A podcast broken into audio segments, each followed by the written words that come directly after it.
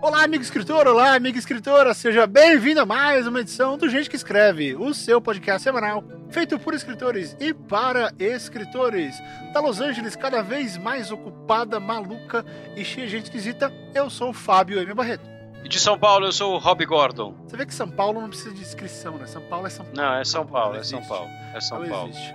Muito bem, meus queridos, retornamos para mais uma edição fantástica que a gente escreve. Ah, na edição de hoje vai ser um pouquinho diferente, nós vamos misturar alguns assuntos, mas são assuntos bem legais.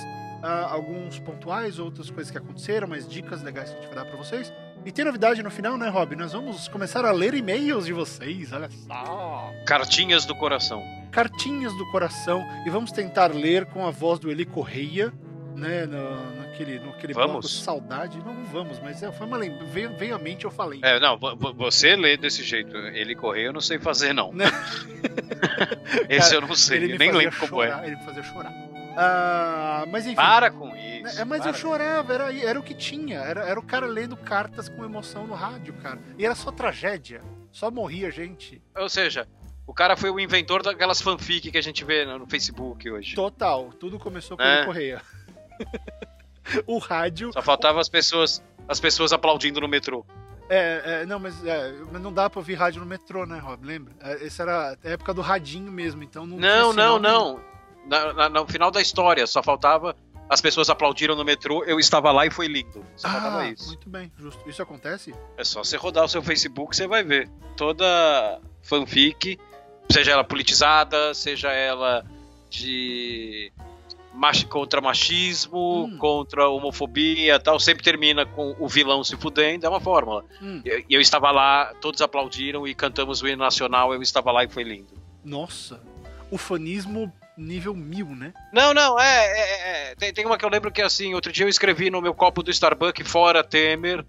E aí a mulher do café, quando ela me deu a minha bebida, ela me chamou pelo nome e gritou fora Temer. Aí eu e as 40 pessoas que estavam no Starbucks cantamos o hino nacional, foi lindo. Uau. Sabe, é mais, é mais fácil o Senhor dos Anéis ser real do que isso. É, é uma. Mas sabe o que você falou, né? Checa o seu Facebook, mas essa é uma das maiores dádivas que eu me dei nos últimos dois anos. Quando eu acabei com a minha timeline no Facebook. Né? é, Eu virei página, inclusive, né? Sim. Ah, segue lá, facebook.com/barra SOS Hollywood. Eu não consegui mudar para Fábio M. Barreto porque alguém pegou esse nome. Ah, é? Não deu. É, não, deu. Não consegui no Instagram. No Instagram é um cara que postou uma foto preta. E esse cara pegou o meu nome no Instagram, tive que ficar com esse Hollywood. Ah, então eu virei página, então eu não tenho que aturar essas loucuras alheias. Então eu meio que eu crio material, coloco lá, eu interajo com todo mundo que escreve, que manda mensagem, escambau, mas eu não tenho que ficar vendo tio, tia, essas coisas, sabe? Gente louca Sei. fazendo, porque uma vez deu uma Sei. zona, Rob, uma- uma amiga aqui veio, ai, por que, que você me desamigou no Facebook? Que absurdo. Eu falei, querida, eu virei página. Não, mas eu É. queria te convidar. Eu falei, você não tá entendendo, eu não tenho mais perfil. Não, mas o que, que eu fiz pra te provocar? Eu falei, eu não tenho mais Facebook. Exatamente por isso. Ah! Até hoje a pessoa não entendeu. Ela acha que eu briguei com ela. É, então é tipo o, Peninha querendo saber o que, que ele fez de errado pro Urtigão. Não é nada, o Urtigão, olha o nome do cara, é Urtigão, É ele mora Urtigão. numa, numa cabana. Né? Né? O mundo, o mundo tem outra perspectiva pro Urtigão. É, Mas enfim, é, se você tiver. Aliás, eu recomendo bastante, sabia? Essa relação muda a relação é, escritor-público. Porque você não fica direto nessa questão do. Ah, eu tenho que ficar compartilhando tudo. Não, eu compartilho quando eu acho um conteúdo legal. É, eu coloco links de coisas que eu fiz, eu respondo o pessoal, eu convoco a galera, eu faço. É uma outra. Eu acho mais legal. Eu acho bem mais legal do que ter que ficar. ah, e eu não me estresso, sabe, Rob? Eu não fico vendo nada de política, sei. de futebol, adoro futebol, corintiano roxo, mas não não tem que ficar aguentando provocação boba, não provoco ninguém, não sinta te- a tenden- a- aquela tentação de, não, esse cara falou, eu tenho que responder. Não, eu nem vi, eu não tenho que fazer nada. É lindo, Sim. é lindo. Mas enfim, chega de falação. Ah, o programa de hoje começa em 3, 2, 1, vai!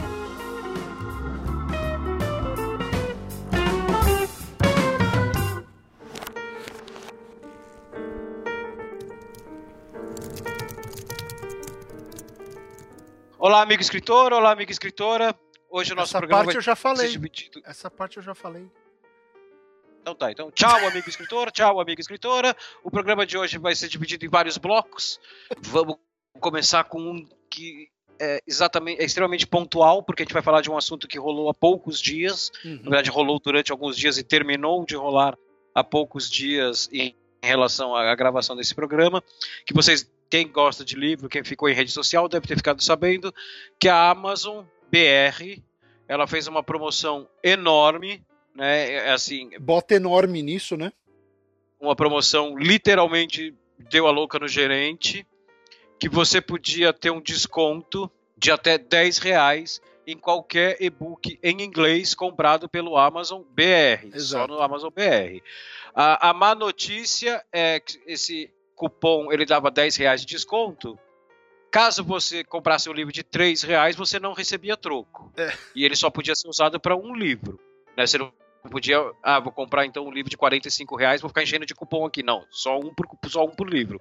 E a boa notícia é que você tinha números infinitos de cupons. Ou seja, resumo da ópera. Qualquer e-book em inglês por até 10 reais estava saindo de graça na Amazon. Essa é. promoção durou uns 5 dias, 6 dias, quase uma semana, ou cinco dias e acabou no domingo, dia 12.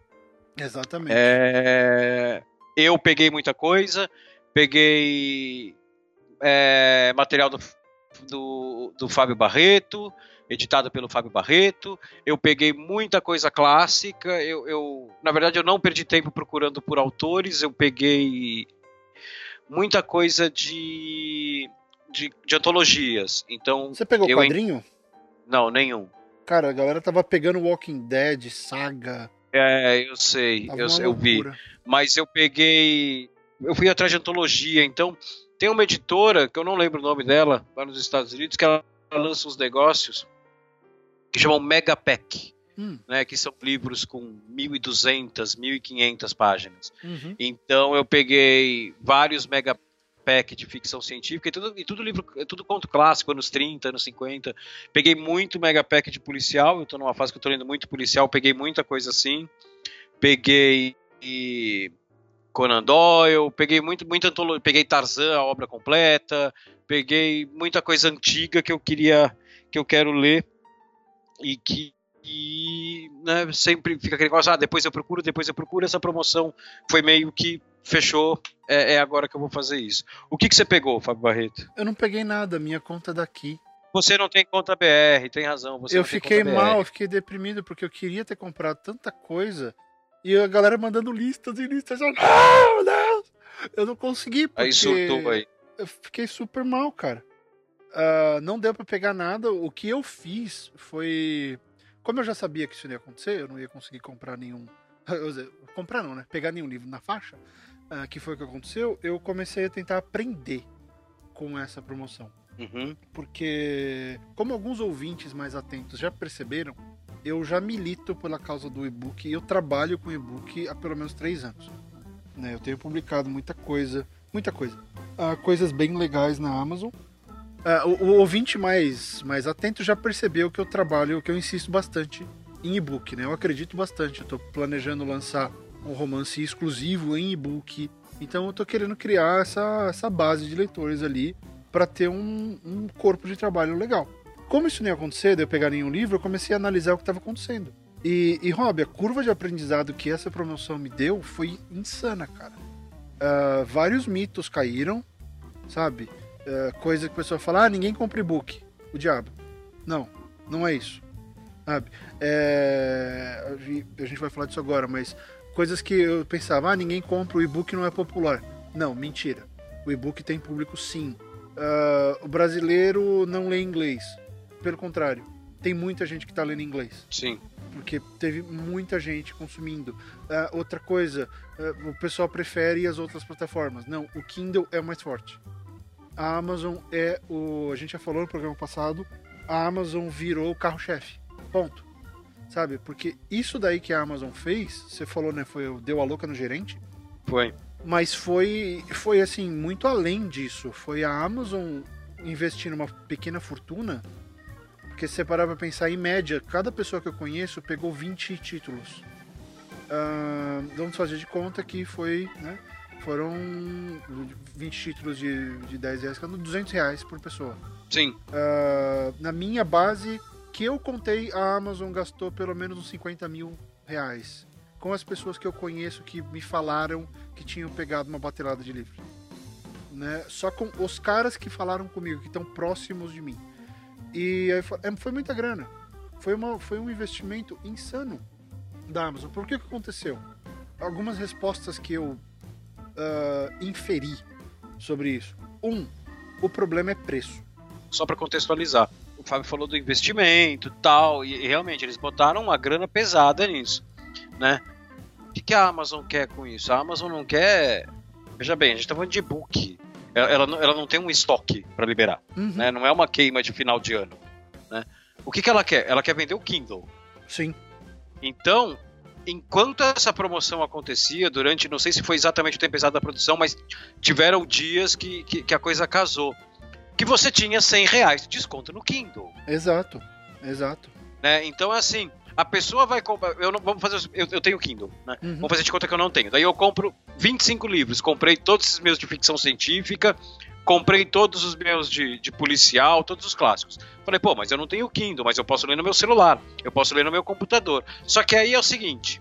Aí você se irrita de ler no computador. Né? Você se irrita de ler no computador, você se irrita, irrita de ler no celular, e assim, e dessa vez, como você comprou muito livro, né? Você está afim de ler aquilo. Você vai falar, agora vai valer a pena. Aí você vai lá e compra. Um exatamente, agora vai valer a pena. Aí você vai e faz o que a Amazon quer. Você compra o Kindle deles. É. é e, e aí a Amazon faz duas coisas. Primeiro que o investimento volta. Porque você vai lá e compra o, o Kindle e, e, basicamente meio que paga pelos livros que você comprou. E outra, eles fidelizam uh, a sua clientela. Né? Você passa a ser um consumidor de livro, de e-books na plataforma Amazon. Tadã! É, Acabou. Você, né? É, ele fidelizou total. Fechou. E aí, Rob, tem mais uma coisa que é um, uma outra consequência disso, que é o seguinte: ela ajuda a popularizar o formato. Claro.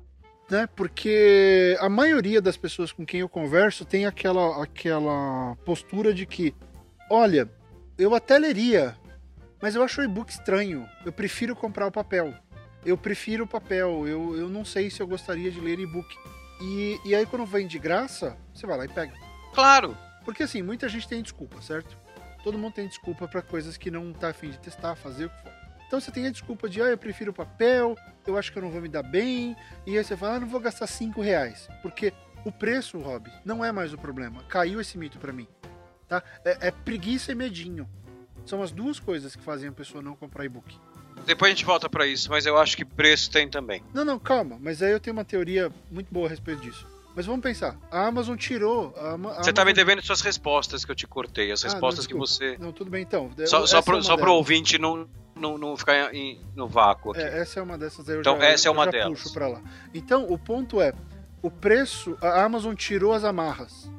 Olha, você tem reservas em relação ao e-book? É, tirei todas. Só que olha curioso, Rob. Esses livros são em inglês. Sim. Tá? É, a, a, uma das respostas tem a ver com isso, que é o seguinte. Eu fiz umas contas aqui, para um livro tá no topo dos mais vendidos, o número mínimo de vendas por dia era de. no começo da promoção, tá? Era de 60 unidades. Depois da promoção? No, no, come, no começo da promoção. Sim, e depois? No último dia, que foi quando a galera deu a louca, esse número estava em 250 unidades. Entendi. Por título. Tá? E esse é o mínimo. E isso eu consegui comprovar por, uh, da, com os meus dados de venda e com dados de venda de outros dois publishers que eu conheço. A gente estava trocando mensagens durante a promoção, porque eu falei para uns gringos aqui, ó, tá rolando. E os caras começaram a divulgar os, os livros deles também para fazer um uhum. troco. Então, uh, aí você pensa, se a média de venda de livros por dia para um título, por exemplo, aqueles livros da Pottermore, uh, guias de Hogwarts, aquele tipo de coisa. Sim. Se você tem que vender 500, 250 unidades por dia para ficar em primeiro lugar uh, no topo de, né, no ranking de vendas da Amazon, uh, em inglês, você pensa, você tem gente suficiente para comprar isso todos os dias. Então, isso não é um mercado pequeno, porque vamos só brincar? Se são aqui, eu sou péssimo de matemática, 250 vezes 30, você vende 7.500 unidades por mês em e-book. Sim. de um título. Isso é um número fantástico. Né? Então, assim, é, e estamos falando de mínimo, tá? Porque foram números que eu bati. Sim. Uh, foram números que eu consegui chegar e então eles são números checáveis. Uh, cara, é, é. Essa foi uma das respostas. Que existe sim muita gente consumindo. É claro que tem um outro problema, né, Rob? Muita gente comprou livro ali que nunca vai encostar. Sim, né? sim. Porque o consumo foi exacerbado. Foi aquela coisa, você tem um cupom e escolha bem. É. Não, você tem, se você fizesse uma compra por vez, todos os livros saíam de Cara, eu, eu desses livros, vai ter livro que eu não vou encostar, que eu peguei, que eu falo, pô, um dia eu vou querer ler isso aqui, que eu já pensei em ler sobre isso aqui. Mas assim, eu não tenho, tenho tempo de escrever mais, cara. É, não, eu sei, né? eu sei, eu sei. Mas, né? mas então, bem. assim, mas eu, eu sou um cara que eu comprei o um negócio, eu não saí comprando feito um louco, diferente desse seu exemplo. Eu sou o cara que, assim, eu comprei aquilo que eu já namorei uma vez na vida olhando a Amazon. Tudo que seja, cada um né? teve né? uma meta. Não, não, não, mas, um mas um... eu concordo com você. Muita gente saiu pegando tudo ali, tudo, tudo, tudo. É, tudo que tava e nunca perto, vai abrir. Tava perto do, do, do, gênero que a pessoa gosta. Foi uh, baixando, foi, foi pegando. Baixando. Coisa que não conhece, coisa que nunca ouviu falar. Por quê? Né? As amarras foram retiradas. Ah, eu posso pegar isso daqui sem medo de me arrepender né? Não, vai, não vão ser 20 reais que eu vou jogar fora, não, é zero reais. E se eu curtir, legal, conheci alguma coisa nova. Então tá, então essa foi uma das respostas, tá? O qu quanto você precisa vender para ficar no topo da Amazon hoje? Pelo menos 250 unidades por dia. Tá? E eu bati isso forte porque eu fiquei em primeiro por uns dois dias. Dois ou três dias. Uhum. Uh, eu consegui inclusive bater a Roller com o, com o Burning Ants, que foi um negócio assim insano. Pela primeira vez a minha timeline resolveu agir. Entendi. E eu fiquei, caramba. E o livro não era meu, o livro eu que editei. Sério? Pô, uh, e aí, faz parte. Né, faz, faz parte. parte. Aí faz isso parte. vem para uma outra, uh, uma outra das respostas que tem a ver com o preço. Tá? Eu entendo que você falou, o preço afeta sim. Uh, por que, que o preço afeta? Tem que gastar dinheiro. Né? Então, se você tá apertado com grana e tudo, e você não vai conseguir comprar 10 títulos de 15 reais por mês você vai escolher um, dois, uh, se você conseguir. Estamos falando só de e-book, tá? Só de e-book. Então você não vai fazer isso. Só que aí, sabe onde eu entro? Uh, que é um dos cernes desse bloco? Que é o seguinte: a questão do preço também é uma muleta, Rob. Porque vamos comparar, você tem várias opções na Amazon, certo? Sim. Você pode comprar o e-book, que é um romancezão de 40 reais. E aí vem toda aquela reclamação do é o cúmulo e-book custar tanto quanto uh, um livro físico. Tá? Aliás, a gente ainda tem que gravar sobre isso, porque eu tenho uns dados aqui explicando por que, que esse valor não é tão diferente, por que, que esse valor não pode ser tão diferente. Mas isso é um outro programa. Uh, então você tem esse, esse, essa amarra de que vai ser muita grana. Aí o que, que você. Qual que é outra opção da Amazon? Você tem livros mais baratos e livros menores. Você tem contos, você tem noveletas, você tem coletâneas, uhum. que custam bem menos, que custam na faixa de 10 reais. Ou você tem contos que estão na faixa dos 5 reais, ou nos 2 reais, que é R$ 1,99 é o preço básico da Amazon. Tá? E aí que eu queria chegar. Uh, como eu acho que a questão do preço é um pouco de frescura. Porque, vamos lá, você comprou plataforma, você comprou o Kindle, certo? Sim. Você consegue ler no, computador, no telefone, você não liga. Você, você quer ler você pode ir lá e comprar dois títulos de 1,99 por mês. Vai afetar brutalmente o seu o seu orçamento? Quatro reais? Duvido. Uh, tem livros em promoção, sempre tem promoção de livros que estão melhor. Você não vai achar o Dan Brown por quatro reais. Mas você vai achar uma série de contos de vários autores, de vários gêneros, vários tipos de livro que custam entre 1,99 e 5,99 noveletas, coisas de 100 páginas. Outro dia eu vi um lá, o livro tinha quase 100 páginas e estava custando ah, dois reais.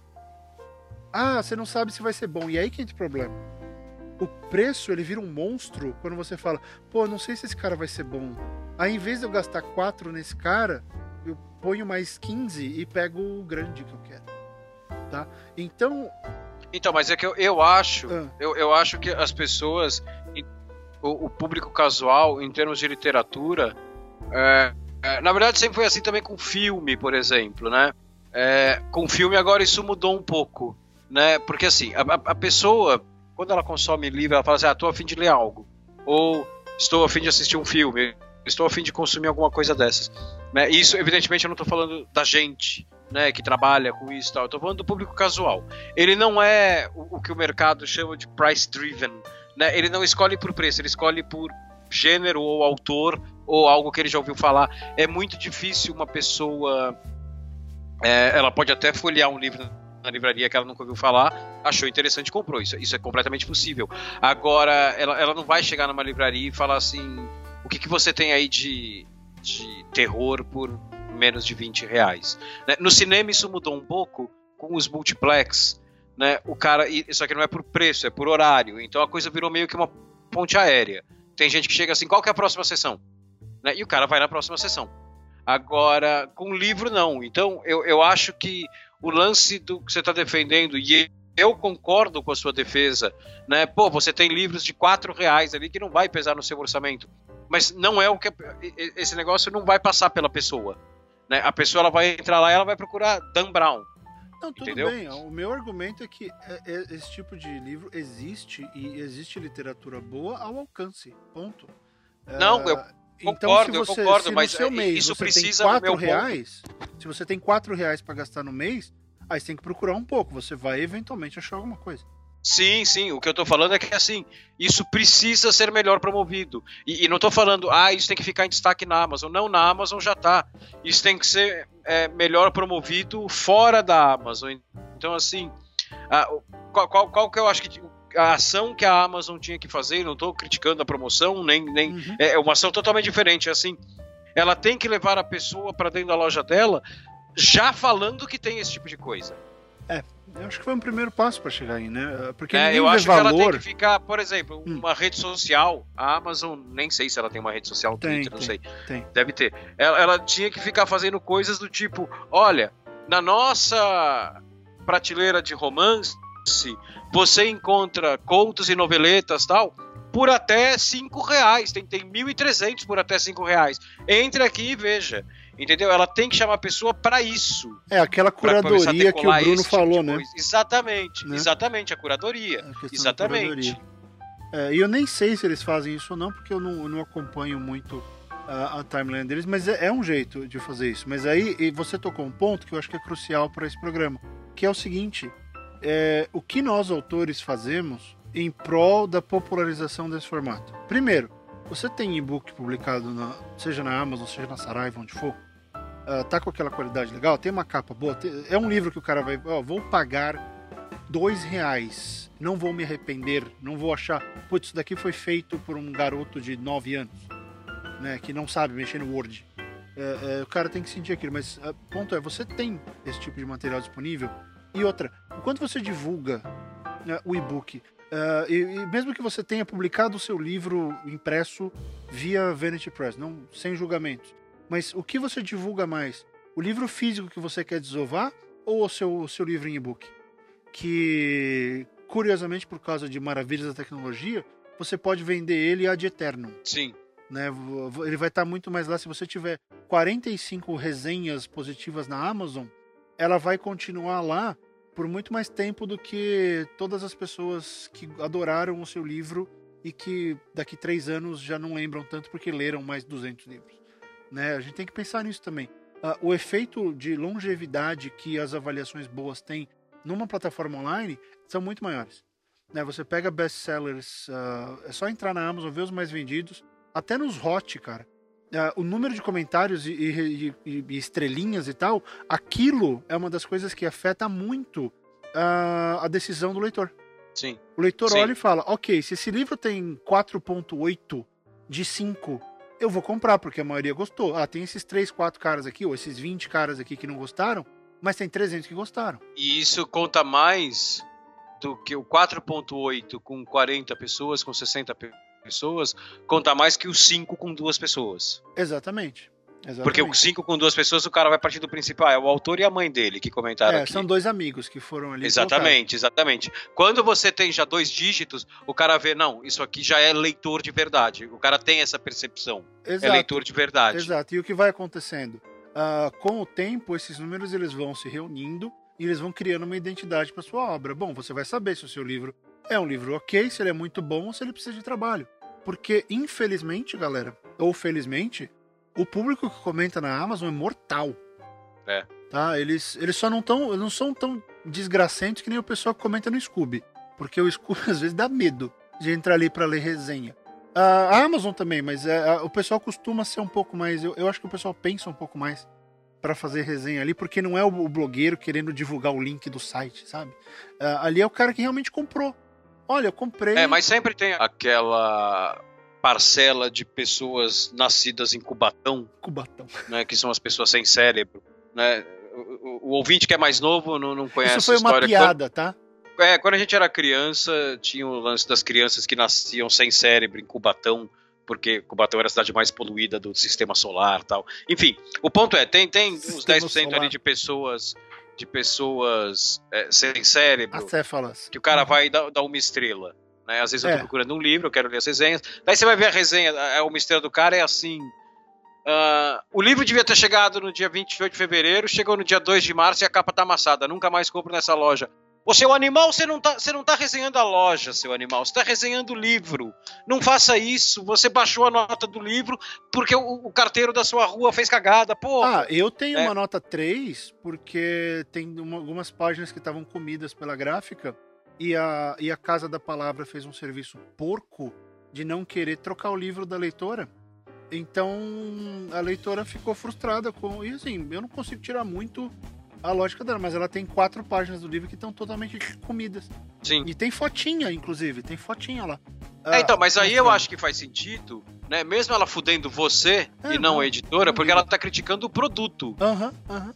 Sim, sim. Né? Esse exemplo que eu dei, eu já vi muito, ah, o livro chegou com 26 horas de atraso. Então, você não está criticando o produto, você está criticando o serviço da, da livraria, Exatamente. da loja. São coisas diferentes. Uhum. Né? E, e, isso bagunça o algoritmo ali mental. Vem aquelas críticas loucas. Ontem mesmo chegou uma crítica para Invasor, um dos meus e-books, assim. Ah, achei muito confuso. Uh, não gostei porque me confundi. O cara falou confundir umas quatro vezes. E aí, eu vou pensar duas vezes antes de comprar uma coisa do autor. Falei, obrigado, você não sabe ler direito, é, acho que você vai fundo. Por favor, uh, por favor, eu, eu, eu agradeço, eu, eu agradeço. Você tem que passar. E assim, a gente não tá sendo, não é passive aggressiveness com, com, não, o, não, com o cara. Não, é, não. Eu só penso assim, é, é aquele negócio, entrando nisso, vamos voltar já pro tema. Mas uh, a pessoa tem que, que, consumir o produto. Primeiro, ele pagou R$1,99. É, é um dos exemplos de R$1,99 pagou em 99 no produto, que está claramente definido como um conto, uma noveleta. Tá lá, é, é, uma história curta. E vira e mexe chega aquele comentário que é: ah, não, muito curto, o autor foi muito apressado.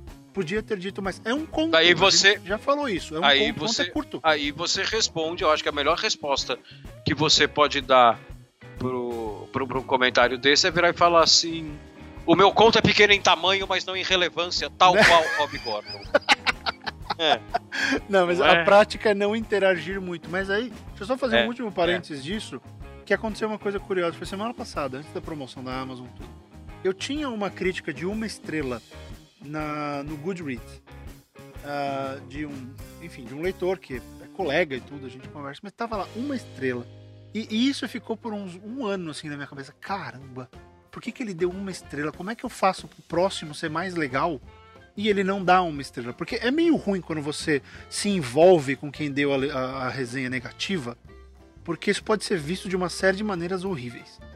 Né? Então... É, eu já tô então vendo aqui que você comeu a pessoa. Não, não, né? não. Eu me envolvi com a pessoa que me deu uma estrela. Cara, parece, parece o, o, o escritor se envolveu com a pessoa que não, deu... Não, isso não é uma história do Stephen King. Uma estrela. Parece sinopse daquele filme de Supercine que passava, né? que era baseado em fatos reais. Baseado em aquele thriller reais. vagabundo. Não, não, envolvimento, porque como é que. Eu tô tentando. A minha cabeça tá, anda meio americana demais. Como é que eu traduzo engagement?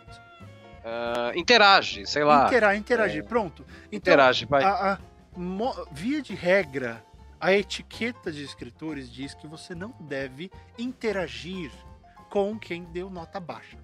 Porque isso pode criar briga, isso pode dar problema, isso pode virar dor de cabeça para você. Que nem tem uma galera que, ah, a sua nota é muito ruim, apaga.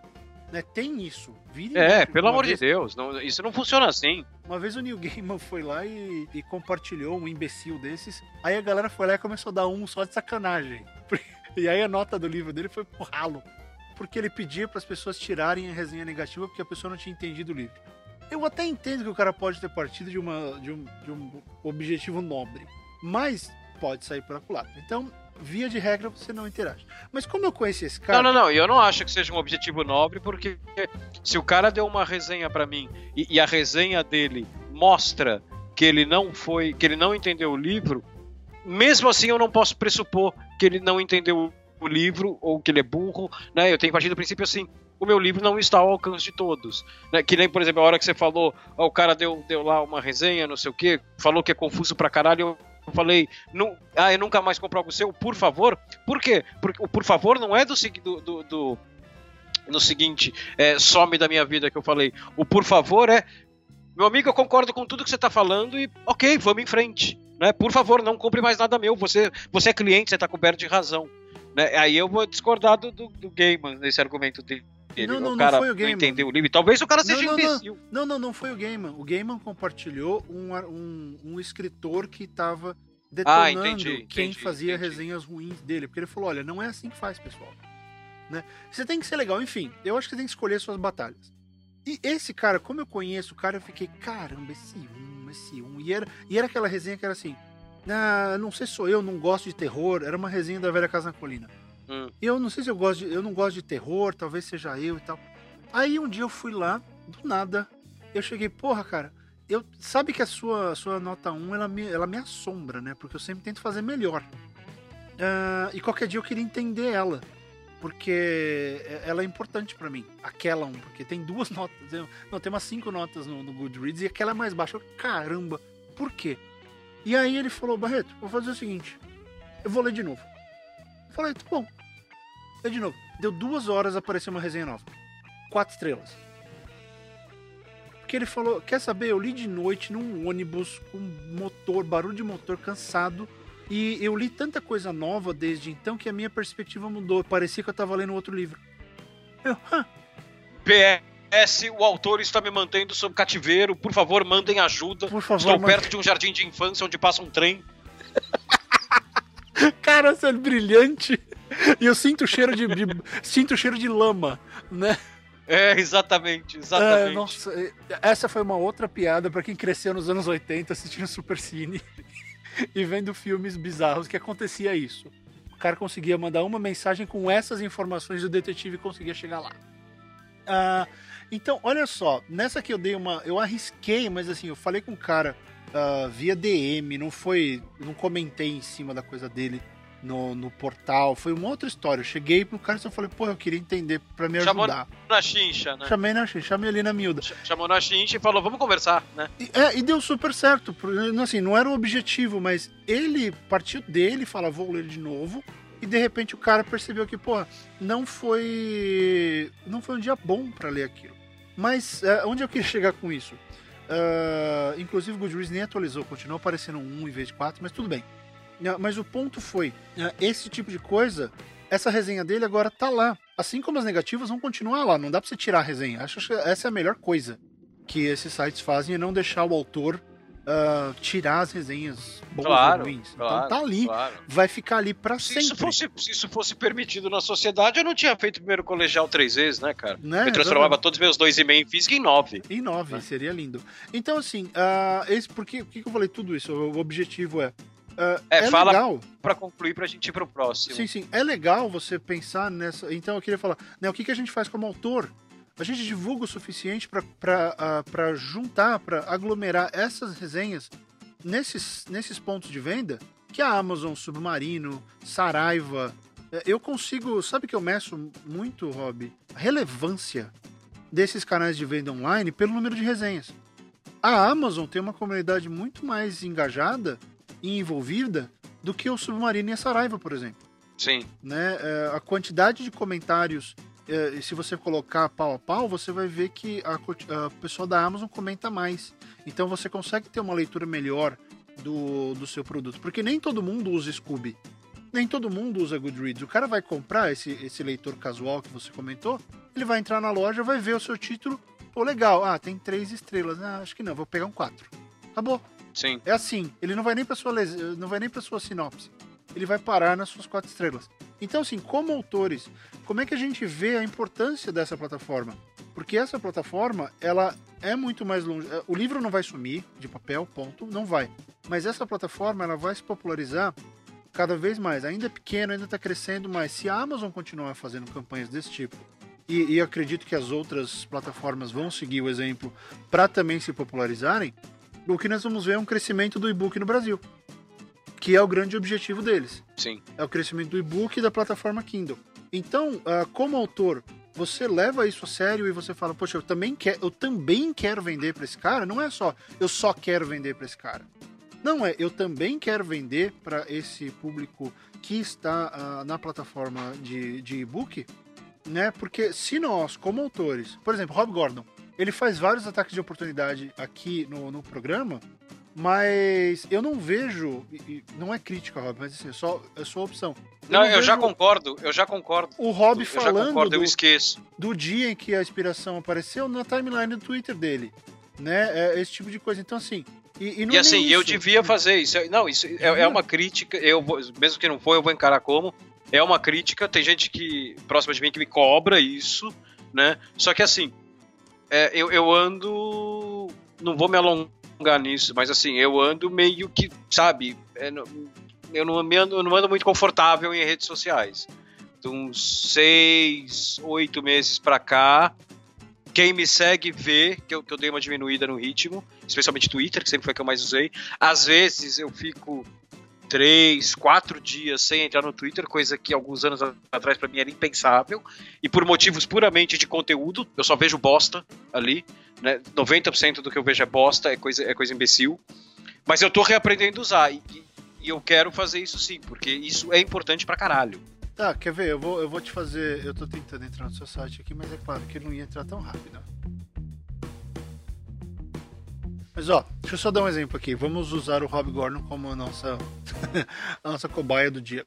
É, o Rob Gordon tem um livro muito legal na Amazon, que a gente sempre fala dele aqui, o link tá no comentário, e vocês sempre compram mais dele do que o meu, então continuem comprando porque é muito bom. Uh, mas, por exemplo, tô aqui no blog do Rob, Championship Vinil. O último texto que ele publicou no momento é, então, da gravação desse programa é o, o Velho. mais de mês. É o Velho, de 2 de fevereiro de 2017. Tudo bem, Uh, não estou falando de, desse, tipo de, desse tipo de frequência, mas sabe o que você pode fazer, Rob? E isso é um conselho para você, amigo autor. No final desse post, custava colocar um, uns dois sinais de igual, pular uma linha, dois sinais de igual, pular uma linha e falar: olha, compre meu livro na Amazon. Sim, sim, sim, tá? tem razão. É, isso não é. Você começarei, é uma puta ideia, começarei. Saco. Você não tem que encher o saco na rede social, mas isso é um ponto de contato. Você vê, o Rob teve 14 comentários nesse post. Ah, o de baixo teve 10. Quer dizer, no mínimo 10 pessoas, 14 pessoas, elas seriam afetadas, no mínimo. Eu sei que muito mais gente lê. Ah, no mínimo, essas 14 pessoas teriam sido afetadas pela ideia de, pô, ainda não comprei o livro do Hobby, vou lá dar uma olhada. Aí o cara vai lá e compra. Né? É, então são pontos de contato que é muito mais fácil, por exemplo, eu acho. É muito, ó, vamos pensar na lógica. Você está aqui, você quer fazer o cara comprar o seu e-book, certo? Você fez um texto legal, você hum. vai lá e. Olha, que tal uh, checar o meu, meu e-book na Amazon? O cara vai lá, olha, olha a lógica, ele clica uma vez, ele lê, ele já sabe que é do Robert, lê a sinopse, ele vê que tem 58, 53, 54, sei lá, resenhas e tá quase 5 de nota. Acho que deve estar tá 5 de nota. O cara vai lá e entra. Pum. Ele aperta outro botão, ele não vai ler mais nada. Ele não vai nem ler a resenha. Ele vai pegar e vai apertar comprar com um clique.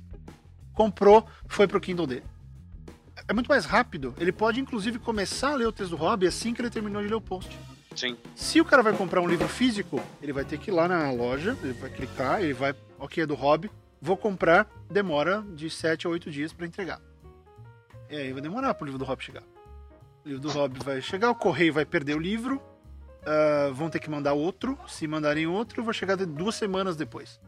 E, e aquela empolgação que ele sentia no momento que ele acabou de ler uma coisa do Hobby, ele fala, quero ler outra coisa do Hobby. Uh, ele não consegue. Então, o e-book ele tem essa vantagem que é o que a gente chama de compra de impulso.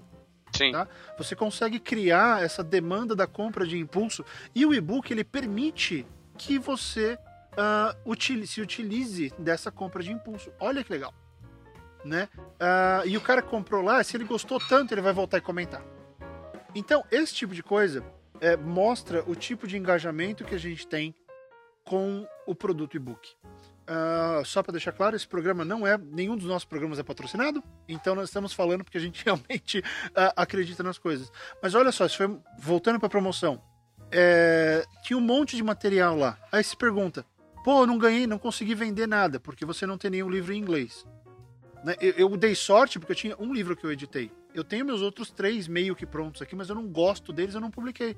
Poderia ter vendido muito mais os meus contos, mas eu nunca olhei para esse mercado como uma possibilidade clara. Sim. E agora mudou a minha perspectiva. Poxa, quer dizer, e-book vende. Olha só, Rob, tem um monte de gente que lê em inglês. Não é um público pequeno. Tá? É, e o e-book no preço certo, eu discordo do ter que ser de graça para ser o preço certo.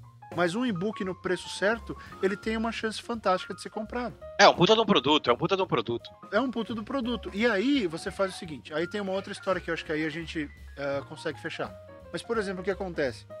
Muita gente, uh, uh, vou colocar entre aspas, eu me critica, mas assim, são, é realmente um ponto que eu entendo, mas eu, eu, vou continuar, que é eu colocar exclusivamente na Amazon. Né? Eu não tenho na Saraiva, eu não tô no Kobo, Sim, eu já comentei nesse, nesse, em algum programa, né, Rob? Que não vale a pena. Já. Sabe? Pra, eu fiquei um, dois anos no Kobo, eu vendi uma unidade de um livro.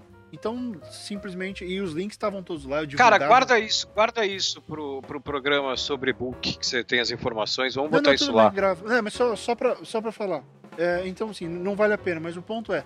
Você consegue colocar na Amazon e tem, você tem a possibilidade de ganhar 70% do preço de capa. Então, você tem como faturar. Essa é a real.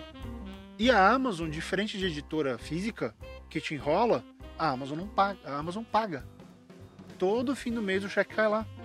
Tá? Sim. Então, assim, é, como autor, isso é muito importante para a gente entender que, do ponto de vista da segurança, você vai vender menos. Claro. Se você imprimir 5 mil livros e conseguir distribuição para ele, você vai vender muito mais. Com certeza. Mas aí você tem que fazer aquela troca. É, você vai ganhar no máximo 10, 15% se gostarem muito de você em cima do preço de capa. Na Amazon você ganha entre 30 e 70, a gente já falou disso. Mas é só você olhar. Não que você tenha que mudar o foco, mas você também tem que pensar no e-book como uma forma de construir a sua carreira, de construir o seu nome. E aí eu vou dar a última informação disso, que foi onde eu me dei bem com esse negócio de e-book. Eu tenho publicado com uma certa insistência esses materiais exclusivos na Amazon. E o que acontece toda vez que alguém cai lá e compra um, ele gosta, vai lá e compra os outros. Então um puxa o outro. Né? E, e isso que a Amazon fez, o que, que aconteceu comigo? O cara ia lá, comprava o Burning Ants, que era o livro em inglês que eu editei. E o que acontecia? Pô, tem mais livro do Barreto. Ia lá e comprava mais dois juntos. Sim. Então, o cupom da. Olha só, o cupom de 10 reais da Amazon me gerou três vendas. Veja só. Porque o cara já estava fazendo a compra e falou, pô, vou, esse aqui tá de graça, eu vou colocar mais quatro reais aqui, compro os dois livros. Sim. E, e foi assim. Então, o aprendizado foi legal, porque me quebrou alguns medos de. Porque eu te falei, né, Rob? Eu fiquei muito encanado, porque quando eu lancei a última balada de Bernardo, as vendas não foram fantasticamente maravilhosas. Uh, vendeu, mas vendeu pouco, perto do que eu esperava. E eu tô com medo de lançar um romance exclusivo pra Amazon. Por quê? Eu não sei como é que vai ser a resposta. Né? Se um livro de um. De, tá, tudo bem, tá seis reais. Se, um, se uma noveleta de seis reais não vendeu tanto, será que um romance de 15 vai vender? É, então. E aí eu volto para você. Até onde o preço de fato é o impeditivo, ou é o fato de que é e-book, eu não sei se eu confio, ah, não sei se eu quero comprar mais um livro agora. É, o, o, que que faz a pessoa de fato não querer comprar um e-book? Eu acho que não é só preço. E você tá certo. É o nome, é o gênero, sabe? Tem uma série de coisas que faz aquilo acontecer. E mas a gente tem que tentar, né? Eu acho que a gente como autor, todo mundo tem uma certa obrigação de tentar disponibilizar trabalho. E a Amazon só mostrou uh, que existe público. As pessoas querem comprar esse tipo de livro. Ponto. Aceite. Não importa, você prefere papel. Eu também. Mas e-book é uma realidade.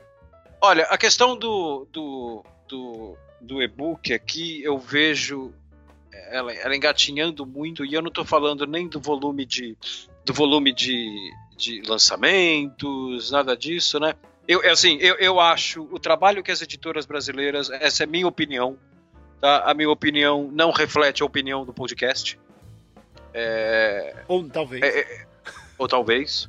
Eu acho que o trabalho que. E eu estou falando de forma geral, uhum. tá? Devem ter exceções. O trabalho que as editoras brasileiras fazem com e-book é um nojo. Eu acho um nojo. Né? Então, assim. Eu não consumo, então eu não tenho como falar. É, eu tô. Vamos lá. Como eu falei, acho que no começo do programa, eu tô lendo muito livro policial, tá? eu até postei uma foto no Facebook, eu tô lendo Chandler, né, Philip Marlowe. E eu tô comprando em papel. Hum. Porque a editora Alfaguara, ela, cara, ela lançou uma coleção muito bonita do Chandler, tá? com capas estilizadas, uh, a tradução tá fudidíssima, tá muito boa. É... Porra, um puta material. Eu tô comprando impresso, como ele não, ele não é um Stephen King, né? Ele tem. Ele não tem 1.600 livros. O Chandler são seis, seis ou sete romances, se eu não me engano, acho que são seis. É... Falei, porra, vou comprar. E, inclusive, já tô de olho esperando eles lançarem os dois ou três que faltam, né? Bom, eu sei que eu fui olhar na, na editora outro dia para ver quais eram que faltavam, tal, mesmo. E no, entrei no site da Alfaguara. Aí uh, eu me deu a curiosidade, eu falei, pô, deixa eu abrir todos para ver se esses livros têm e-book. Que como eu vi esses livros a primeira vez em livraria e, e, já me apaixonei pela capa, eu falei, cara, esse eu quero um físico para ter aqui em casa. Uhum. Aí eu fui olhar se tem o e-book. Dos quatro, de acordo com o site da editora, só três tem. Dos quatro que saíram até agora. Um não tem. Eu já falei, então, se isso for verdade, é sacanagem. Aí Entrei na Amazon para ver. Esse que a editora falou que não tem, que agora não lembro qual que é, eu já fechei. Eu vi isso mais cedo. Na Amazon tem para vender em e-book. A, a, mesma edição. Ou seja, a, edi a editora não diz que tem e-book. A editora tá cagando para dizer se tem e-book. E assim, se, se, você conhece alguém da Alfaguara, se você é da Alfaguara, cara, desculpa, eu só estou pegando como exemplo. Né? Eu tenho outro.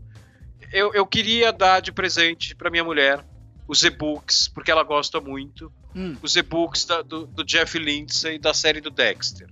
E eu já vi em loja física, já vi que tem um monte. Falei, pô, qualquer dia eu falei, qualquer dia eu vou atrás dessa coleção, quero ver quantos são certinho e tal. Aí eu fui ver, se eu não me engano, são oito. Aqui no Brasil eles são de editora Planeta. Eu entrei na Amazon para ver quais que tinham e-book e quais que não tinham. Bom, metade tem, metade não tem, uma puta de uma zona. Né? Aí a Amazon é, é uma crítica que eu faço para a Amazon. O sistema de filtragem deles, quando você está navegando lá, não é, não é o melhor do mundo.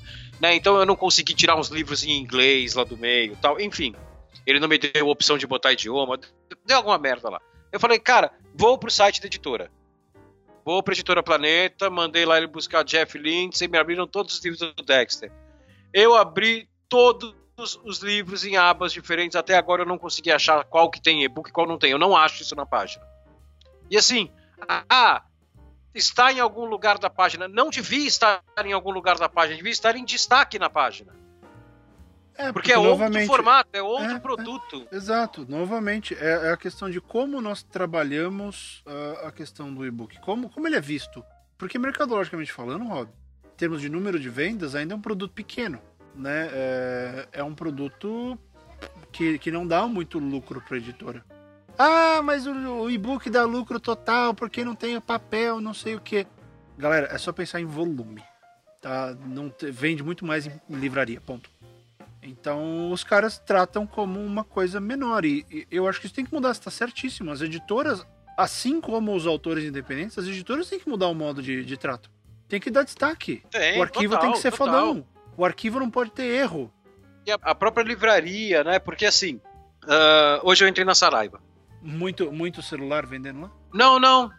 Não, eu entrei numa saraiva boa do Shopping West Plaza e dei uma olhada em livros e tal. E aí eu vi um cartaz, é, lá ela tem mais cara de livraria, né, do que as, as de outros shoppings. E aí eu vi um cartaz que eles têm o Leve, né, que tava lá, compre aqui o seu Leve e tal, e ganhe 10 e-books com direito a baixar mais 4 depois, um hum. negócio assim. É que nem, que nem quando eu vendia DVD, o DVD exatamente, player, exatamente. Compre o DVD player e ganhe 10 discos. Exatamente. Essa promoção é clássica do DVD. Uhum. Né? E, e, foi clássica do Blu-ray. Mas do DVD Mas ela mais. Vem, ela vem do computador. Você comprava o Creative Sound Blaster, que era o kit de som do computador, e vinha com 10 jogos, 5 enciclopédias. É, é. Por quê? Porque assim, cara, esse tipo de coisa, né, não adianta. Isso, isso é assim que funciona. Se uhum. você está vendendo uma tecnologia nova, uma tecnologia precisa de um suporte de software. Você tem que dar conteúdo. Né, uh, você tem que dar o conteúdo. Uhum. Né? Por, que, que, por que, que a gente tem o Blu-ray hoje no, no, no, mundo e não tem o HD DVD, que era o da a, o Blu-ray era da Sony, o HD DVD, HD DVD, ele era, se eu não me engano, posso estar enganado aqui, ele era da Samsung, eu acho. Porque a Sony ganhou a guerra do formato no momento que é, a, quando saíram os dois formatos, a gente teve a guerra dos formatos que nem teve VHS e Betamax lá no final dos anos 70. Os estúdios se dividiram. Se eu não me engano, a Paramount e a Universal começaram a lançar tudo em HD de DVD. A Fox, a Disney e a e a. Qual que falta aí? E a. A, a, bom, a Sony Sim. era Blu-ray, Blu-ray é dela, só lançava em Blu-ray. A Fox e a Disney, elas lançavam só em, em, em Blu-ray e a Warner lançava nos dois. Ela lançava o filme em HD de DVD e o filme em Blu-ray. Ou seja, tava tudo empatado. Um dia a, a Warner virou e falou assim: a partir da terça-feira que vem eu não lanço mais HD de DVD. Acabou. Todo o meu conteúdo vai ser exclusivo em Blu-ray. Acabou, porque a Warner tem uma library fodida. Acabou. Cara, e, te, e, falta o argumento de que a indústria pornô também foi pro Blu-ray, né? E aí, pum. É. Então, o. o cara, 20 dias depois, a, a, a, Universal e a Paramount viraram e falaram assim: nós também agora estamos indo para HD DVD e a Samsung cancelou o formato. Pro Blu-ray. Então, assim, desculpa, foram pro Blu-ray e a Samsung cancelou o formato HD DVD. Então, assim, é, o que importa é o conteúdo. Só que, assim, por isso que você tem aquele negócio do que a gente falou, compre aqui o aparelho de DVD e vai ganhar 10 filmes. Por quê? Porque o cara quer chegar em casa, ele quer o conteúdo daquele jeito. Então ele, porra, ele quer botar o, o, o quinto elemento, ele quer botar o gladiador e ver aquela imagem, que hoje a gente sabe que era uma imagem de bosta do DVD, mas uhum. na época o cara via aquela imagem e falava assim, puta que pariu, é melhor do que cinema, né? O cara, meu, o cara tá tendo uma ereção com o negócio, ele quer o conteúdo. Agora, o livro, você não precisa botar um livro que seja. Porque os 10 filmes que vinham com o que vinham com o DVD era tudo blockbuster com efeito especial. Por uhum. quê? Porque é isso que o formato novo vende. Amigo, o filme com efeito especial na sua casa vai ser um filme totalmente diferente do que você conhecia. Com certeza. Né? Com a imagem nova do DVD ou com a imagem nova da alta definição. Aí, posso estar enganado, que eu olhei o pôster muito de, de coisa, mas eu vi uma pilha de livros pré-determinados ali não sei se é uma pilha de livros ilustrativa ou se é uma pilha de livros pré-determinada de são aqueles 10 livros que você ganha com o leve. Então, hum. assim, se você ganha 10 livros que estão no catálogo da, da, da Saraiva, ou que porventura custem até, sei lá, 30 reais, sei lá, ok. Agora, se você está você tá, tá, tá vendendo, vendendo um negócio pro cliente, um reader, dizendo que, que, que ele vai Quais ganhar 10. Não, então, era best-seller, livro de ah. aeroporto. Ah. E, e, vai, e vai dar. E você vai escolher o livro cara, bicho, você tá fazendo tudo errado. Né? Livro não é filme. Livro é um negócio mais pessoal. Uhum. Né? Então, por exemplo, imagina eu chego na Saraiva, isso, claro, estou partindo do princípio, se algum leitor souber dessa é promoção é e como ela funciona, uhum. é isso aí. Eu estou partindo do princípio que são 10 livros pré-determinados. Se eu chego lá pro cara e falo assim, quanto custa o leve? Daí o cara, ah, custa 300 reais e o senhor ganha 10 livros. Quais, quais livros que eu ganho? Ah, vai levar a cabana, vai levar os demônios, vai levar 50 tons de cinza, vai levar o menino que roubava livros. Já vira e fala assim, cara, é 300. Eu pago 320 se eu não precisar levar os 50 tons de cinza. É, exatamente. Eu não quero isso no meu reader. Eu não quero. É, é o tipo de literatura que eu não, que eu não, que eu não gosto. Né? Então, assim, o cara tem que pegar. Ou livros que você já leu, né? Aquilo, pô, já li Game of Thrones. É, eu vou ganhar outra versão. Pô, exatamente, exatamente. Pô, eu já li Chefão, adoro Chefão, li cinco vezes. Cara, é o meu livro preferido. Pô, eu quero estrear o meu, o meu leve com esse aqui, né? Então, assim, eu acho que é, o que eu tô falando é que, assim, o Reader só vai decolar no Brasil quando tiver conteúdo. Foi assim com DVD, foi assim com CD, foi assim com Blu-ray, foi assim com streaming. A coisa só decola quando tem conteúdo. E aí, as donas editoras precisam começar a lançar o conteúdo e não achar que Kindle, que, que, que e-book é troco. Sim, sim, sim. Ah, sobrou sobrou X reais aí do nosso orçamento esse mês, pega aquele livro lá e faz um e-book. Ou, atua, não esquece de, de, depois atualizar o site e tal e botar os livros lá de e-book, porque hoje, esse mês, a gente tá com tempo de mexer no site.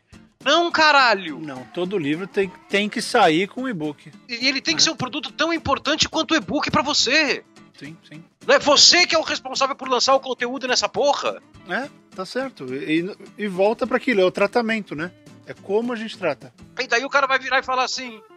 É, é que eu vendo muito mais em, em, livraria do que em e-book. Bom, beleza. Uh, quant, quantas vezes mais? Ah, pelo menos umas 100 vezes mais. Ok, quantos livros você tem no seu catálogo? Ah, eu tenho 420 livros. Quantos desses tem e-book? Quatro. Bom, é claro que você não vai vender. Tem quatro. Né? É claro que você não vai vender. Você quer, quer uma cagada? É, eu entrei aqui no site da Saraiva e vim ver se tinha essa promoção dos 10 livros inclusos. Tá aqui. Títulos a serem disponibilizados a exclusivo critério da, Sama, da Saraiva, sem possibilidade de substituição. Para fazer o download dos best-sellers é necessário efetuar login por meio de uma rede Wi-Fi, lá lá lá. É, possivelmente, é isso que tu falou. Tem uma pilha aqui embaixo do leve que é Ocupa das Estrelas, Razão e Sentimento, livro do Augusto Cury. Ó, tem um Dick aqui, tem um Realidades Adaptadas. Uh, Wuthering Heights, Eu Sou Malala, não sei se são esses, mas tem uma pilha assim como você descreveu. Só que sabe o mais divertido? Aí fala que são quatro best-sellers. Tá? São dez livros e quatro best-sellers. Whatever. Aí você compra, compre o, clique em compre o seu. Ups, esse produto está temporariamente indisponível. Ah, então. Cara, o reader deles está indisponível na compra. Olha, eu vou comprar o, o Reader. Não, não tem. Mas é a loja do, do, é da Saraiva, eles não têm o produto deles. Aí eu cliquei no leve com luz. Eu não sei qual a diferença, deve ser algum tipo de né, tela diferente. Deve ser o Kindle e o Kindle Light. O Kindle é, e o Kindle Light uh, deve ser. Ah, ele é, ele é mais caro, 150 pau mais caro. Ups, esse é. produto está indisponível. Quer dizer, é, eu vim aqui atrás do produto para comprar um reader. Uh, eu aposto que se eu entrar na Amazon BR agora, vai ter Kindle. Ah, mas com certeza, mas com certeza. E, e de novo, a gente não tá defendendo, é só questão de, pô, vamos levar o mercado como? Né? É, você quer que o mercado fique feliz com você? Então, ó, vou aqui, vou entrar em dispositivos Naquele... Kindle na Amazon, novo Kindle, peraí. Novo Kindle, uh, adicionar ao carrinho. Tá aqui. Tum. Naquele programa que a gente gravou é, sobre as editoras, o, desculpa, sobre as livrarias, uhum. eu dei uma pesquisada antes sobre a situação da Saraiva, da Amazon e tal, né? Para desenvolver melhor o assunto foi aqui. O, passei foi o programa 29. Foi o programa 29. E eu lembro de ter lido alguma coisa que na, na hora não me chamou atenção, que não era o que eu estava procurando, hum. que o acho que era com a Saraiva, que eles tinham tido um, um problema com, com um fornecedor no, no, no, final do ano passado, com, com a entrega do Reader e tal, né, uh, tiveram um problema. Problemas acontecem. Claro. Só que assim, e acho que era da Saraiva. Eu não acredito, não pode ser de outra, porque não tem outra. Tem, tem, tem o Kindle e o Leve aqui só. Tem o e tem o Kobo, que é o da Cultura. Ah, é verdade. Talvez fosse da Cultura. Enfim, não sei. Mas enfim, que seja da Saraiva, né? Se for da Cultura, né? Saraiva, a não ser que você esteja tendo por um problema, você não pode ficar sem o seu Kindle. Sem, sem o seu o leve. E se, e se foi da Saraiva e teve um problema no final do ano, porra, esse problema ainda tá rolando? É, não tem como, né? É, eu. E assim, eu tenho Kindle. Eu tenho Kindle. Quando, quando eu fui comprar, eu pesquisei, né? Eu, eu, eu, eu tinha mexido num e-reader uh, uma vez na vida, né? E, e, eu fui comprar, eu fiquei escolhendo entre Acho que ainda não tinha o leve. Tinha só o Kobo e o Kindle que tinha chegado no Brasil já. Uh, aí eu fui comprar, pesquisei, pesquisei. Cara, quando eu vi que a qualidade era mais ou menos igual, eu nunca segurei um Kobo na vida, mas eu acredito que a qualidade seja igual. É, de navegação, de visualização é, e tal. É relativamente próximo. É, é, o que, é, não, é que você tem aqueles caras sempre que assim, né? Ah, um tem 168 pixels na letra B que eu ah, não, não, aqui. tudo bem, outro, isso tem. Né, tem aqueles tarados, assim uhum. e tal. Não, eu tô falando, eu sou uma pessoa normal, eu quero só ler, caralho, né? Eu já uhum. sou alfabetizado, era o que eu precisava. Eu quero que o negócio seja, seja legível. Cara, por que, que eu comprei o, o Kindle? Por causa do conteúdo. Eu olhei e falei, cara, olha o conteúdo que eu tenho na Amazon. É muito maior que o da cultura, de e-book. É muito maior, é muito maior. Por quê? A oferta é melhor. Então, exatamente. O que, que eu fiz? eu fui pro, eu fui pro, pro Kindle por causa do, lança, do, do, do, volume de conteúdo. Lógico, essa guerra tá ganha já, Rob. Uh, esse mercado é do Kindle e ponto. Vou, sempre vai ter. Uh, vão rolar as opções, porque elas vão ser mais baratas. Mas é. Porque, ó, quer ver? Quer, quer ver pior? A gente Não, mas ok, achou... mas Fábio, assim. Ah, fala. Mas beleza, a guerra tá ganha, ok.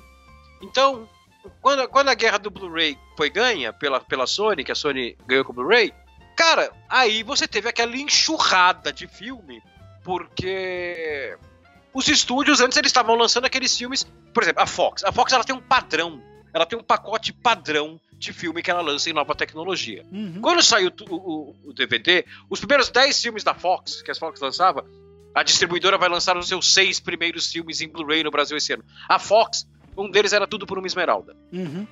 15 anos depois, a Fox lança o primeiro pacote dela em Blu-ray. Tá lá a porra do tudo por uma esmeralda. Né? Então eles têm o pacote Blu-ray dele, o pacote novas tecnologias. E, e, o cara não se tocou ainda, né? Que ele tá em 2030 lançando uma nova tecnologia digital e com 3D. E, e o filme é de 1986. Exatamente, caralho! Exatamente, lança a porra de um filme novo. Né? né? Pega, pega o seu último blockbuster e lança. Mas o que, que eles fazem? Não, eles esperam a guerra ser ganha para desovar os filmes pica, que aí ele vai investir e tal, e vai lançar o, o, a Warner vai lançar o, o, o Hobbit, né, o Superman e o caralho, que são os filmes que ele quer investir, né? Só que como ele quer investir, ele precisa de retorno. Para ele ter retorno, ele precisa que muita gente já tenha a tecnologia para consumir. No caso do Kindle, do, do, Reader, vamos chamar assim, a guerra de formato me parece mais ou menos ganha. Só que foi a primeira vez na vida que eu vi, eu acompanhei quatro guerras de formato já na minha vida, foi a primeira vez que eu vi que ela foi ganha não pelo cara do conteúdo, pelo fabricante. Foi a Amazon que fez ganhar essa porra. A editora não fez nada. É, e agora foi. que a Amazon ganhou, e eu concordo com você, essa guerra ela não está finalizada, mas ela já está resolvida né, a guerra do, do Reader, Sim. a editora tá lá sem fazer nada ainda. Amigo, agora era a hora de você começar a investir. É, porque a Amazon também é editora, né? Esse é o problema. Ela deu o poder é, da exatamente. edição. Exatamente. Então não é aquele negócio do tipo, ah, mas eu tô investindo. Pô, se você pegar os meus 12 livros do ano passado, que eu lancei no ano passado, 7 saíram em Kindle. Ok, eu não vou nem discutir por que 7 e não 12. Não vou discutir isso. Agora eu vou te falar assim: quantos clientes seus sabem que essa porra sai, que esses sets saíram na, na, na porra de e-book. Não sabem, você não comunica.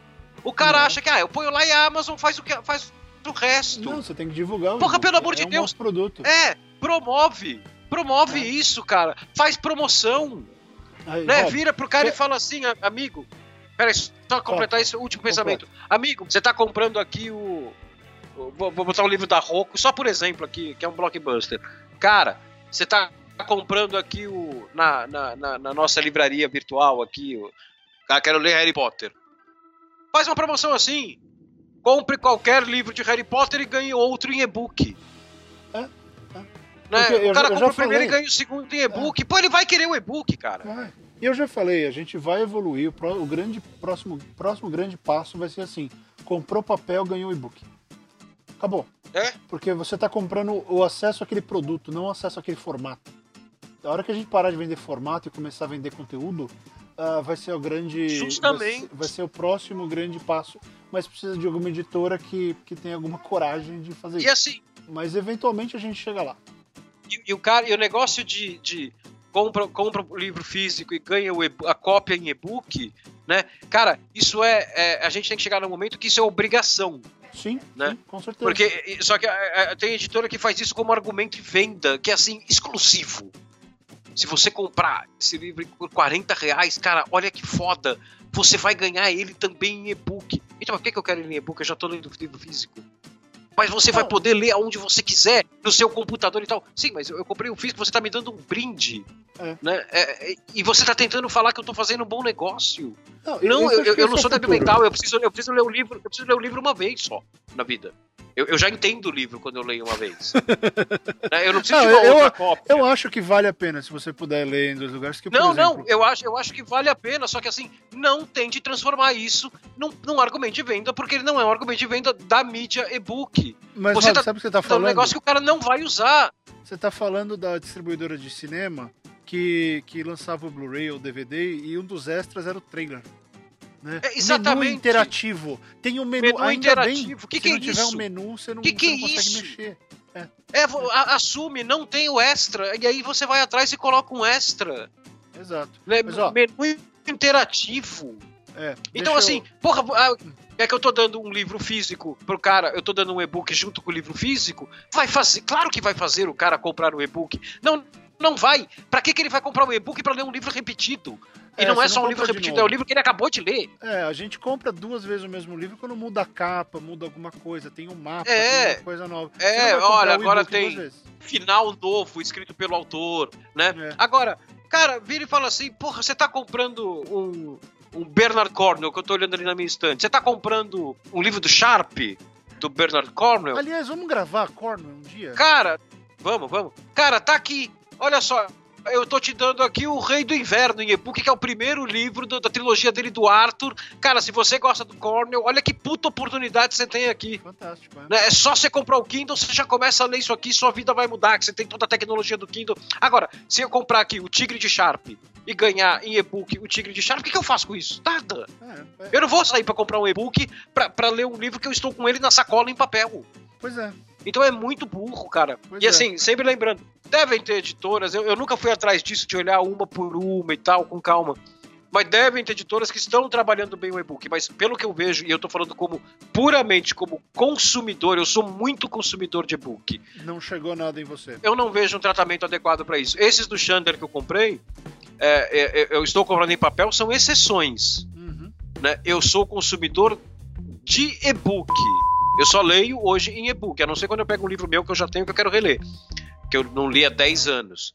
É, e, e se, eu, se, eu, consigo ler em e-book, eu me sinto melhor ainda. Agora, é, como consumidor, eu não vejo um trabalho legal das editoras. Eu acho que a Amazon está carregando o piano com esse negócio. Sim, ela está fazendo todo o trabalho sozinha e está fazendo bem. É, e aí. É que a hora que os caras começarem a se tocar e começar a lançar e-book a, a, Amazon já vai ter dominado o mercado dela ali com os livros dela. E vai, aí você vai ter. Aí eu acredito que talvez tenha gente que já esteja comprando a, a noveleta de seis reais, sabe? Espero que, que sim. Que esses caras vão perder o bonde da história. Eu espero que sim. E aí, uh, emendando aí, sendo justo, eu também entrei no site da Cultura para procurar o, o Kobo, Kobo, tá? É, o Kobo. E aí piorou um pouco a situação, porque é o seguinte, a Saraiva pelo menos tem o leve no menu, ele está na sua cara. Você chega ali, você vai até ele, embora eles não tenham disponível.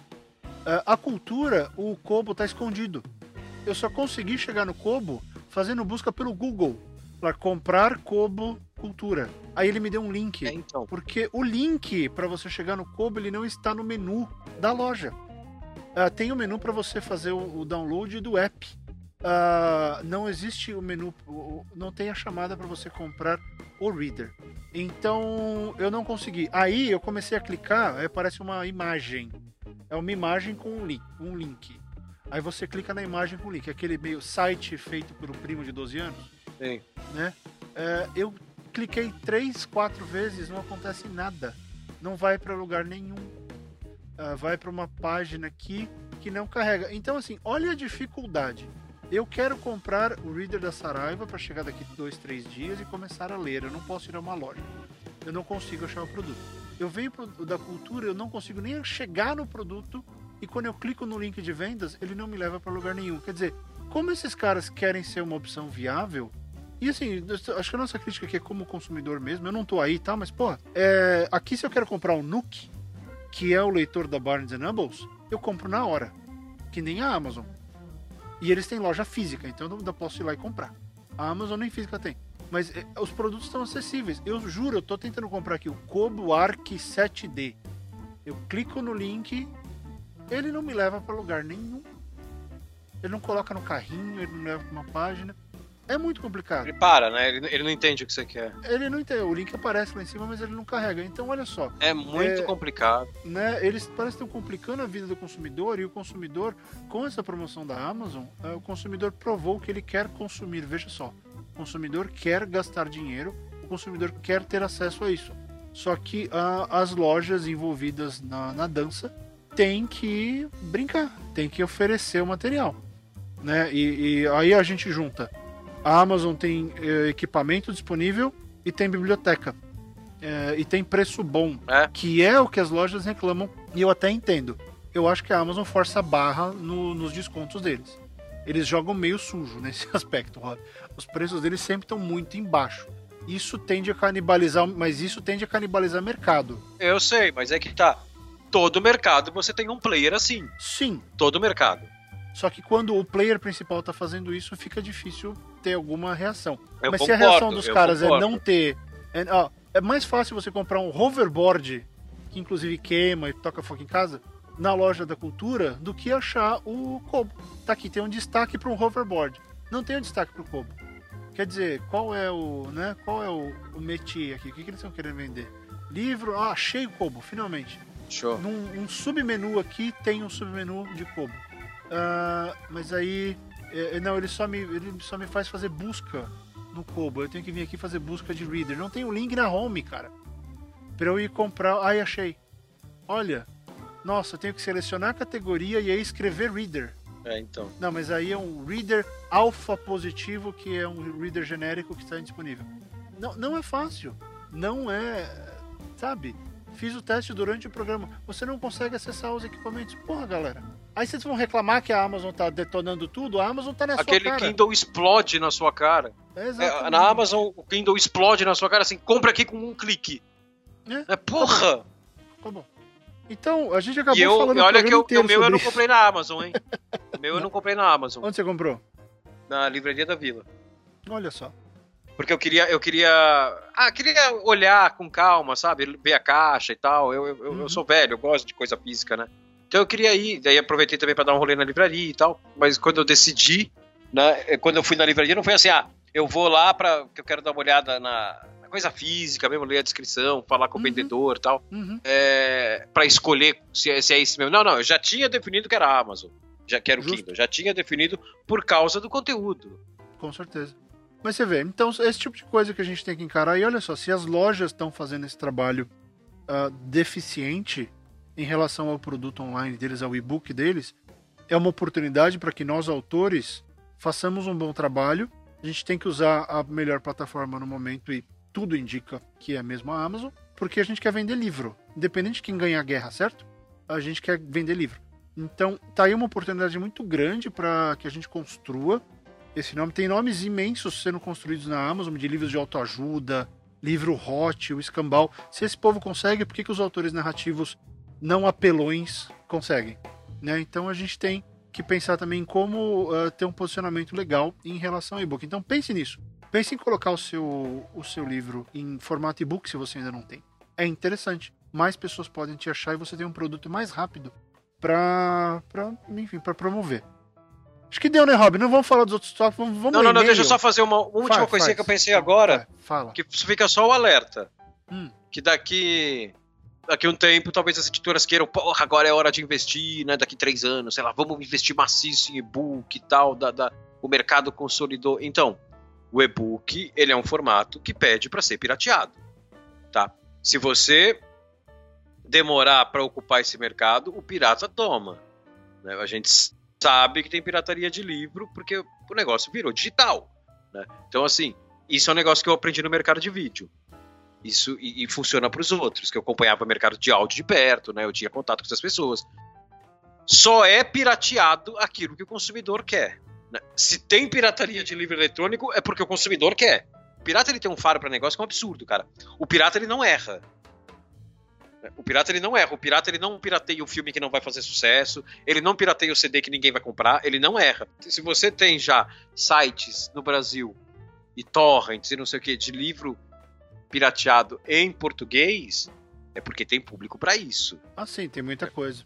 Tem muita Se coisa. assim, se tem público para isso, pô, pessoal das editoras, vamos começar a se mexer, É, é. né? O Porque o público cara tá vai aí, a atrás do promoção PDF, da Amazon vai achar aquele é, PDF a feio. promoção- exatamente, o cara vai atrás daquele PDF que tem coisa escrita à mão ali no livro, né? Tem anotação, tem o telefone da pizzaria que o cara marcou ali na página do livro, né? Porra, então assim, a promoção da Amazon mostrou, né? O, o, o fato de ter pirataria tá mostrando, né? Tem mercado, vamos investir, né? Ah, mas é que o mercado ainda é muito pequeno. A única pessoa que pode mudar esse mercado, o tamanho desse mercado agora é a editora. A editora e não é assim, ela tem que pegar e lançar todo o catálogo dela em e-book e falar, pronto, fiz minha parte. Não, você tem que tratar essa porra como se fosse um lançamento. É, exatamente. Eu falei uns programas atrás, eu tava procurando Tom Clancy e não achei. Aí a Record vai lá, imagina. A Record vai, vai e lança todos os Tom Clancy, todos os Jack Ryan em e-book. Na Uhum. Amazon, na Cultura e não sei o que, cada um no seu formato. Cara, faz uma, faz uma campanhazinha que seja no seu site, na internet. O maior escritor de thriller tecnológico político de volta ao Brasil. Em novas edições digitais. Porra, o cara que gosta vai se interessar. Uhum. Mesmo porque quando você compra. ah, o microfone tá dando pau, o microfone tá dando pau.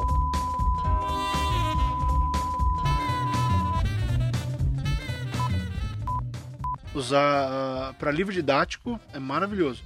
Dá para você marcar uma série de coisas e fazer anotações. E aí tem um negocinho novo que é chamado de Wordwise, que é meio que ele te dá dicas, ele te explica as palavras.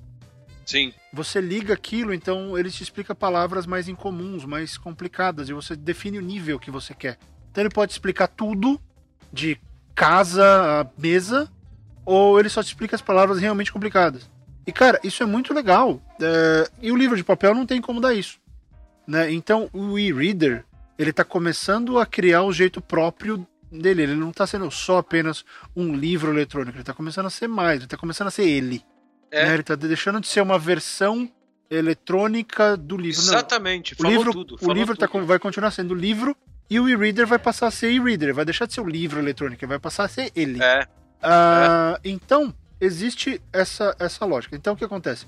O, o e-reader ele te, ele te fornece muito mais coisas. O Brasil ainda não entrou nessa, porque o mercado ainda é muito menor. Por exemplo, na Amazon, se você publica em inglês, é, eles têm o a próprio site de gerenciamento ele faz a leitura do arquivo, ele procura erros. Né? Ele, ele acha palavras erradas e te avisa, olha, tem X palavras erradas, você não quer arrumar? Sim. Você vai lá e arruma. Ele, se você troca um arquivo, ele avisa todo mundo que comprou, olha, tem uma edição nova, você quer baixar? Né? O Brasil ainda não faz essas coisas, porque o mercado aí ainda está engatinhando e a Amazon está implementando essas coisas pouco a pouco. Mas você começa a ver essa característica de que o e-book ele vai se transformar numa coisa muito ele. Por isso que eu acho que ele não vai competir com o livro físico. Quem quiser o físico vai comprar. Eles, eles vão justamente, conviver. justamente. Essa que tem que ser a mentalidade. Ah, o, ne- o negócio da pirataria que você falou, a Amazon, por exemplo, coloca o DRM, que é o negócio que protege o arquivo, Sim. mas dá pra tirar e tudo, mas o cara tem que estar muito disposto, né? Lá comprar o arquivo e tirar, colocar no site. Mas enfim, ah, eu acho que a lição aqui é: e-book tá com- começando a ter força. Essa promoção da Amazon foi meio chave. Eu acho que vai ser um grande ponto de partida para popularização. Porque não, não- nada tira da minha cabeça que daqui uns meses eles vão fazer isso de forma mais ostensiva para livros em português. Sabe? Tipo, dar 5 conto de, de desconto. Ou 3, ou alguma coisa. E, ou com cupom menor. Vai ter, porque eles já fizeram isso. Eu acho que já deu uma força muito grande. Se eles fizerem isso com livro em português, a loja explode. Né? Sim, porra. Porra. A loja A explode. loja sai do ar, a loja cai. Vai A loja ser cai. insano. Mas enfim, eles estão construindo um público. E galera, se a Amazon está construindo um público consumidor, nós temos obrigação de abastecer esse público. Nem que você venda um livro por semana. São claro. 30 e- são 37 semanas por ano? Não, 52, Você vende- 52. 52, desculpa. Você vende 52 livros por ano. Livros que você não venderia. Ah, não vale a pena. Toda jornada tem um começo. É. Então vamos olhar para isso como com bons olhos. Eles não são competidores, eu ainda prefiro papel, adoro comprar livro em papel. Só que, né, adoro meu Kindlezinho também. Kindlezinho né, faz, dá umas leituras bem legais. Tipo, eu tô lendo Trigger Warning do New Gaiman e eu leio um conto por vez. Eu vou lá no menu, quero ler esse conto. Tum, ele me leva para lá. É, é. É, É. Tem umas facilidades. Você quer ler de noite, ele tem a própria luz. Quer dizer, tem umas vantagens. Sabe? Ah, se cair no chão ele quebra. Quebra, então é só não derrubar. Ah, exa- Ah, não precisa de bateria, o livro não precisa de bateria. Legal, adoro ler livro. Eu, tô, eu leio meio que meio a meio. Dependendo da circunstância, eu pego o que for melhor. Tá? É, então eu acho que é isso sobre. microfone. Eu acho que a gente ainda vai falar muito sobre e-book, né, Rob? No, no Gente que Escreve. Porque Vai. cada vez vai, vai, mais com certeza. ele tá crescendo. E ataque de oportunidade! Tem os meus e-books todos na Amazon. A Velha Casa na Colina, A Última Balada de Bernardo, O Céu de Lily, A Invasora e tem o Burning Ants, que é o livro que eu editei em inglês, é um, é um conto também.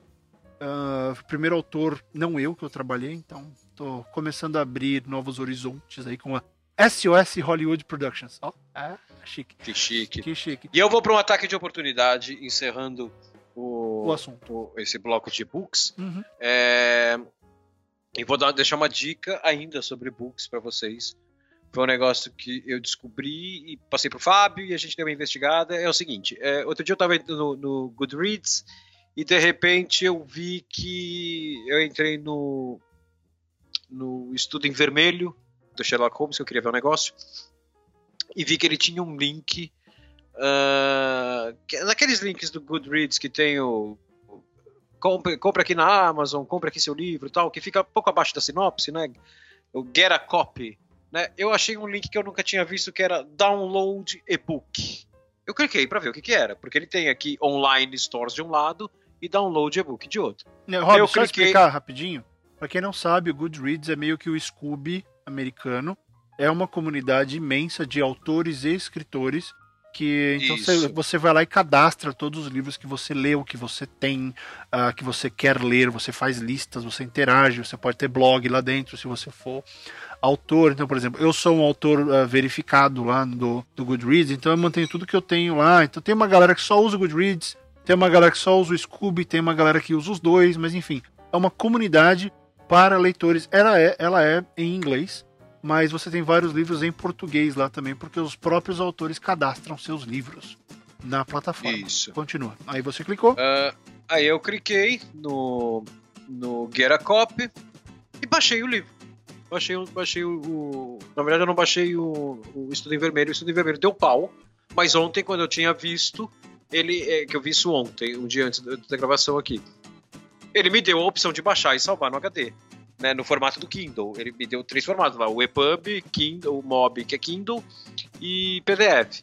E eu baixei. Hoje eu fui tentar baixar, não consegui, não consegui, até a hora que eu achei um aqui, A Inocência do Padre Brown, que é um clássico de, de- de- da literatura, o personagem, para quem não conhece, é um personagem clássico da literatura policial dos anos 20, e, e baixei o livro. né? Aí eu fui atrás do que que era, eu e o Barreto demos uma olhada junto. É o seguinte, tem um site, eles estão linkando o, o, o Goodreads, ele está linkando isso com esse site. É um site que chama Feedbooks, feed de, de feed de site, né? F, a gente deixa o link aqui, feedbooks.com. Ele é uma loja de livros, então você entra lá, você vai ter eh, livros por 20 dólares, livros por 15 dólares, tal, lançamentos, todos os lançamentos, como se fosse uma livraria normal.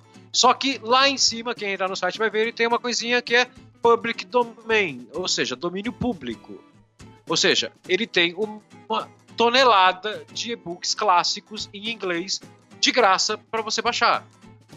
Então, para quem tem e-book e quer continuar nessa febre Uhum. da Amazon de livros em inglês de graça, aqui tem uma porrada.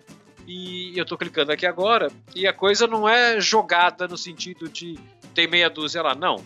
Tem, por exemplo, só ficção científica tem 1176 Não livros. tem muita coisa. Contos, 1800 e pouco. E, Rob, a gente tá falando aqui de livros bem clássicos, É, como Arte da Exatamente. Guerra, Ó, eu- Drácula, Máquina do Tempo, Ó, Romeo e eu Julieta, abri, eu abri. eh, Arthur Conan Doyle, tem tudo.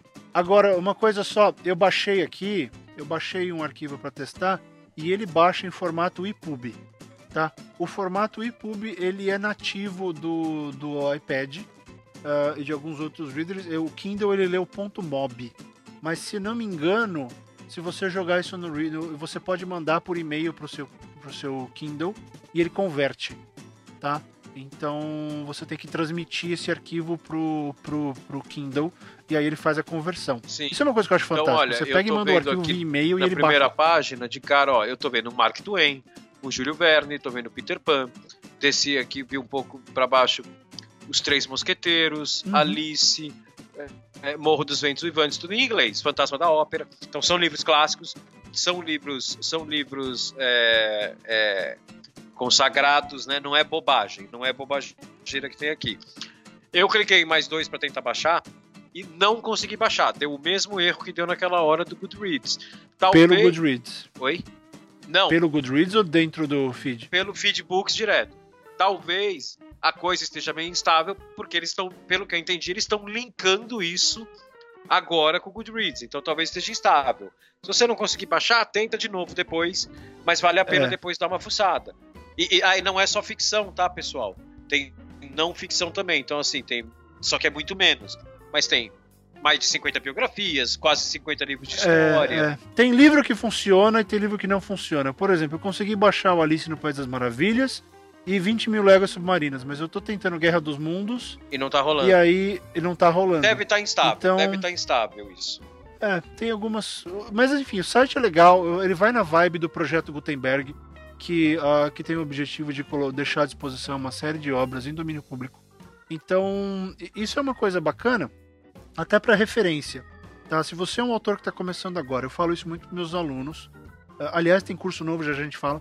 Eu falo isso muito para meus alunos, Rob, que você tem que ter uma formação meio que, não clássica, mas uma formação básica dentro do gênero que você quer escrever.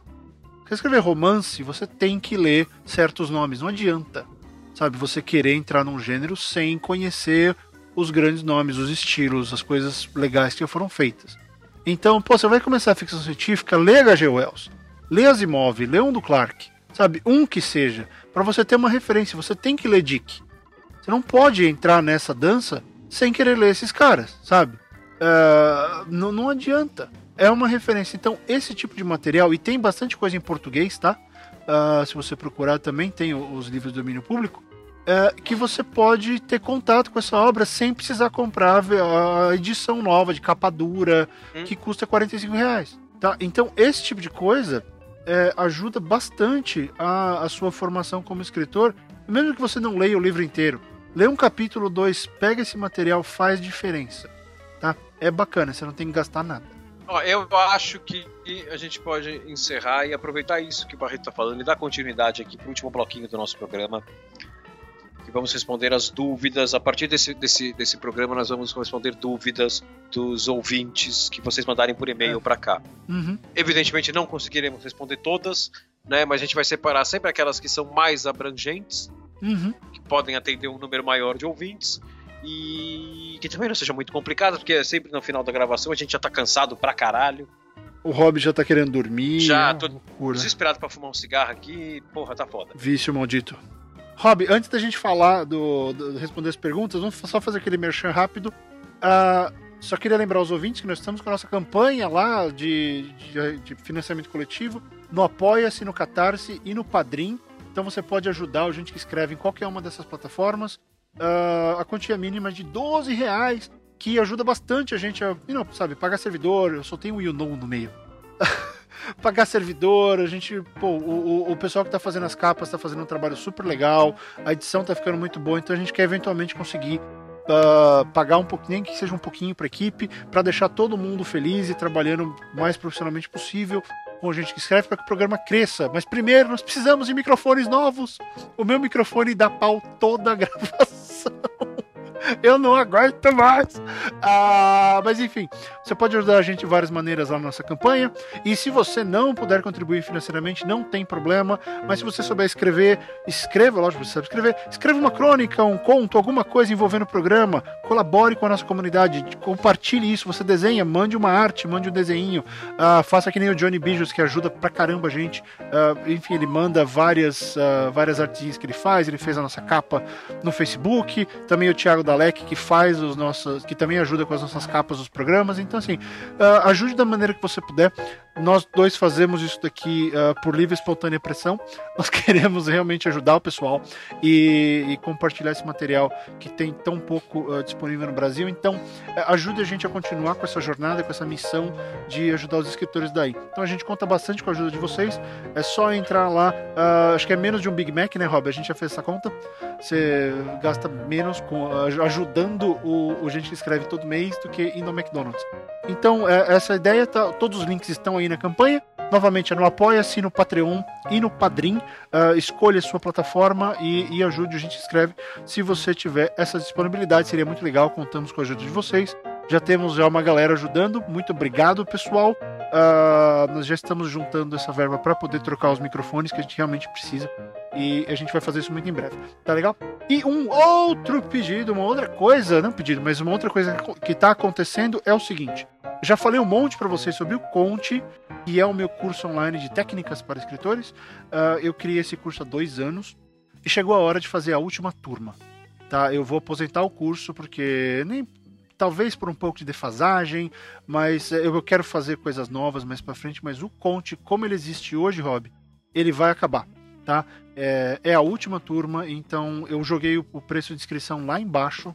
Eu realmente quero que tenha mais gente participando dessa turma uh, ah, para que possa, não, tira, sabe, tirar dúvida, falar comigo, mandar e-mail, mandar texto para que a gente possa ajudar a resolver, ensinar o pessoal a vender bem o livro, a criar sinopse, a, a sabe, manter o foco, a começar bem a história, a trabalhar a estrutura. São várias coisas que eu sempre vejo que faltam bastante nos novos escritores do Brasil e eu quero fazer a minha parte ajudando. Infelizmente não dá para fazer tudo na faixa, mas quem tiver condições, o preço está super em conta agora, uh, porque vai ser a última turma. E se tiver, tiver alguma ideia de algum jeito de pagamento, fala comigo, eu tento ajudar, porque realmente eu quero que tenha mais gente. Porque vai ser a última turma e, e daí para frente eu não sei o que vai ser em termos de, de curso, mas dá até aquela dá aquela tristezinha, né? É normal, Mas né? eu acho que normal. é bom. A gente, já, a gente já teve mais de 100 alunos, sabe? Foram mais de 100 escritores, Rob. Então, eu, eu acho. a Eu, maioria. eu, eu, eu acho Ah. o seguinte, eu acho que a questão não é falar de 100 alunos, né? Eu acho que foram mais de 100 alunos, é é um dado legal e tal, mas a, a questão é, eu acho que a pessoa tem que pensar no seguinte, cara, você gosta do podcast? Você aprende ouvindo podcast e tal, então é assim, com esse curso você vai aprender muito mais, né? Eu não fiz o curso, né? Eu tive acesso Sim. a todo o material do curso, né? Eu, eu, eu conheço o curso, é, eu conheço dei uma o senha curso. para ele. né? E, e, e, assim, é, você vai aprender muito mais, porque assim, lá a coisa, primeiro aqui é muito mais focada. A gente, aqui a gente não tem foco. A gente parece duas crianças falando, a gente não tem foco. Uhum, nenhum. Né? Lá a coisa é muito mais focada, lá a coisa é muito mais Boa. direcionada. E lá, Sim. aqui, a gente tem sempre o negócio do, do clima do bate-papo e tal. Tem assunto que a gente não consegue completar do jeito que gostaria por uma questão de tempo, ninguém vai ouvir um podcast de 8 horas, né? Mas lá não, lá a coisa é muito mais profissional e profissionalizante, né? Aqui a gente fala sobre técnica e tal, lá se fala muito mais sobre técnica. Então, assim, se você gosta do assunto literatura, eu acho que você não tem o que fazer naquele curso. Você simplesmente você não quer escrever, você gosta do assunto, você gosta da gente, você acha minha voz bonita. Continua aqui continua com a aqui gente. com a né? gente, continua aqui com a gente. Aliás, Rob, hoje alguém te chamou de baixinho, de baixinho invocado, Aonde? mas que te adora. Quer ver? Ah, Não, foi um, foi um ouvinte nosso. Deixa eu, deixa eu ler aqui, porque eu não quero ser Mas baixinho injusto. invocado não é pleonasmo? Ah. Eu acho que é pleonasmo baixinho invocado. Eu, também acho. né? Mas enfim. Ah, cadê? eu tô procurando aqui. Ah, fugiu, não tô achando, mas vamos lá, continue. Ah, então, agora, se você quer escrever, né? Se você pensa, pô, eu queria começar a escrever, ou eu já escrevo e, e- e- e quero me aprimorar, quero, quero aprender mais, né? Cara, aí você tem a obrigação de fazer esse curso. Por dois motivos. Primeiro, porque você está fazendo o curso com um escritor. Né? Não, não, é- não é um cara que também quer escrever e resolveu fazer o curso. Naquele esquema do quem sabe faz, quem não sabe ensina. Né? Não é isso. Você está aprendendo com um cara que faz. Segundo, você não tem muita variedade, quase nenhuma, na verdade, desse tipo de curso no Brasil. É, o Conte foi o primeiro, né? Aí começou a aparecer um monte depois. Você vai ter que comprar um curso gringo, né? E ah, beleza, você vai fazer um curso fodão com o James Patterson. Então, o James Patterson, ele pode até te escrever, ele pode até te ensinar técnicas literárias, mas assim, ele não escreve em português, ele não pensa no mercado brasileiro, ele não conhece o mercado brasileiro, ele não faz ideia de, que, de como funciona o mercado brasileiro. Aqui você está falando com um cara que vai falar É. sobre o mercado e sobre o produto que você quer escrever e como transformar esse produto para o mercado que você já está inserido ou quer se inserir. Né, ô Rob, e sabe, e sabe no fim das contas, uma das coisas que mais faz diferença, que eu acho que vale a pena, ah, que eu criei o curso pensando nisso, que é o seguinte: é o ponto para você conseguir tirar dúvida e perguntar as coisas direto. Se você vai fazer um curso com fodão online, não sei das quantas, você não tem acesso ao cara. Sim, exatamente. Tá. Exatamente. Aí, aí o contato é pessoal. Todos os e-mails que são mandados, dúvidas, exato. Então, são dúvidas pontuais, que nem. Hoje veio um cara falar, ah, pô, você tem dicas de bloqueio criativo pra parar, porque eu não consigo me concentrar. Eu falei, cara, eu tenho duas aulas de uma hora e meia cada uma no programa falando sobre isso. Eu, tipo, eu não posso te dar isso, assim, te dar essas dicas, porque elas estão lá. É, a gente vai falar de, de estrutura de história, a gente até fala no programa, mas eu vou lá e eu tiro as dúvidas da estrutura do, do seu livro. Então, é realmente um negócio que eu fico a, seu, à sua disposição Uh, e tem gente que não usa isso, que eu não entendo. O cara pode me mandar e-mails durante. São, são 16 aulas, são 16 semanas. A pessoa pode me mandar e-mails. Manda 3, 4 e-mails. Usa, sabe? Uh, suga essa informação e, e faz valer, porque todas as pessoas que levaram muito a sério isso estão começando a publicar. Publicar. Já tenho três autores que publicaram. Então, e tem. E... Que saíram diretamente do Conte. E eles falam: a gente publicou porque a gente usou o sistema de venda de história, porque eu também ensino você a vender a sua história. Sim. E tem um outro ponto, o último ponto que, que a gente precisa falar, que é a grana. Que muita gente acha que, pô, é proibitivo e tal. Então, pessoal, vamos conversar um negócio. É se você quer escrever, se você quer se profissionalizar, quer, é isso que eu quero fazer da minha vida. Né? Você tem que tratar a coisa como profissional. E o profissional. Uhum, em qualquer, qualquer coisa. Qualquer coisa. o profissional, ele tem que saber a diferença entre gasto e investimento. Sim. O investimento, às vezes, ele é maior que o gasto. Só que em momento algum ele é gasto. Ele é um investimento. Então, eu acho que se você tiver oportunidade, se você quer fazer um negócio e, e tiver oportunidade, eu acho que é meio obrigatório fazer. Ainda mais que a priori esse é o último. Eu ainda talvez demova o Fábio dessa ideia, mas vamos partir do princípio que é o último. Então, assim, a hora é agora. A hora é agora. Exato. E eu por isso que eu baixei bastante o valor do investimento, porque eu realmente quero trazer mais pessoal. Dá para fazer em 12 vezes, dá, dá para conversar. Tá? É, tá lá, o link tá na descrição desse programa. Tem todo o programa do curso, tem como ele vai funcionar, tem três palestras extras além dessas 16. Tá? E, e de novo, é o fato de você poder me usar claro. para acertar a sua história. E outra, Rob, os 15 primeiros ainda ganham uma hora de papo via Skype ou Hangout, o que for, particular comigo. Então eu pego e eu trabalho a história com você. Então, pessoal. Tá? E, e isso eu vou te dizer, essa é uma das coisas. É, a Luísa, minha esposa, ela escuta quase todos os atendimentos que eu faço. Cara, essa é a parte que dá mais tesão na coisa inteira. Porque é, eu, eu, meio que transformo assim, as, as histórias e, e, levo elas para um nível insano com o pessoal. E é só perguntar pra galera que fez. Todo mundo sai maluco da, da sessão particular. Por quê? Porque, cara, eu sei de um instrutor aí que, que tenta transformar as histórias de todo mundo que faz com ele nas histórias dele. Não, eu trabalho em prol da, da história do aluno. Então, se o escritor que está fazendo a consultoria comigo vem com a história dele, eu faço ela ficar melhor. Eu chego lá com ele. Eu não tento impor as minhas coisas. Então, é muito legal porque eu vejo o resultado. E aí voltam os outlines, voltam os primeiros capítulos, eu começo a ver, olha só como tá do caralho. Como tá ficando bom. Daí pra frente, se o cara com, completa ou não, a responsabilidade é do aluno. Não minha, mas, pô, é muito louco e, e de novo, eu faço isso, Rob, porque quando a gente começou a escrever e fazer essas coisas, ninguém se dispunha a pegar e, ó, vem cá que eu vou te ensinar. Uhum. Sabe? Não tinha, gente. Você nem faculdade. Você fez né, publicidade, mas eu, no jornalismo, eu achava que eu ia aprender a escrever lá dentro. Ninguém ensinou direito. Foi tudo uma porrada. E aí a gente faz um monte de besteira no mercado. E, eu acredito que a gente pode.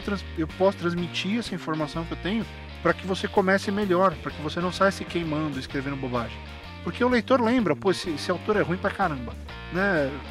Tudo bem, eles podem pensar de qualquer um, mas é legal usar essa orientação, claro. usar essa experiência para começar melhor para o seu primeiro passo ser mais forte. Claro. E esse é o meu objetivo, essa é a minha proposta, que o seu primeiro livro que você se você seguir o programa, você consegue escrever ao final dessas, dessas 16 semanas, você consegue escrever um, uma primeira versão de um romance completo. Tá? É, essa, é minha, essa é a minha oferta, essa é minha promessa de que você vai conseguir fazer isso bem. Uh, e que se você for um dos 15 primeiros, eu ainda vou te ajudar mais uh, em loco ainda. Vai ser pelo telefone, vai ser por vai ser isso aqui, vai ser basicamente isso daqui, só eu e você falando sobre a sua história. Tá? Então é isso. Os links estão todos aí na postagem. Uh, novamente, se tiver alguma dúvida, mande e-mail. E sei lá, é a última, mas porra, dá, dá aquela sensação de claro, missão claro, cumprida, sabe? Claro. Ver o pessoal saindo e, e, ver que deu certo pela, pelo objetivo do curso, que era preparar uma geração nova. E, e eu acho que eu já preparei bastante gente e, e quero continuar fazendo, mas com outros formatos, com outros tipos de conteúdo. Bom, Vamos, vamos para a partezinha final do nosso programa. Vamos lá. E-mails. E-mail. E-mail.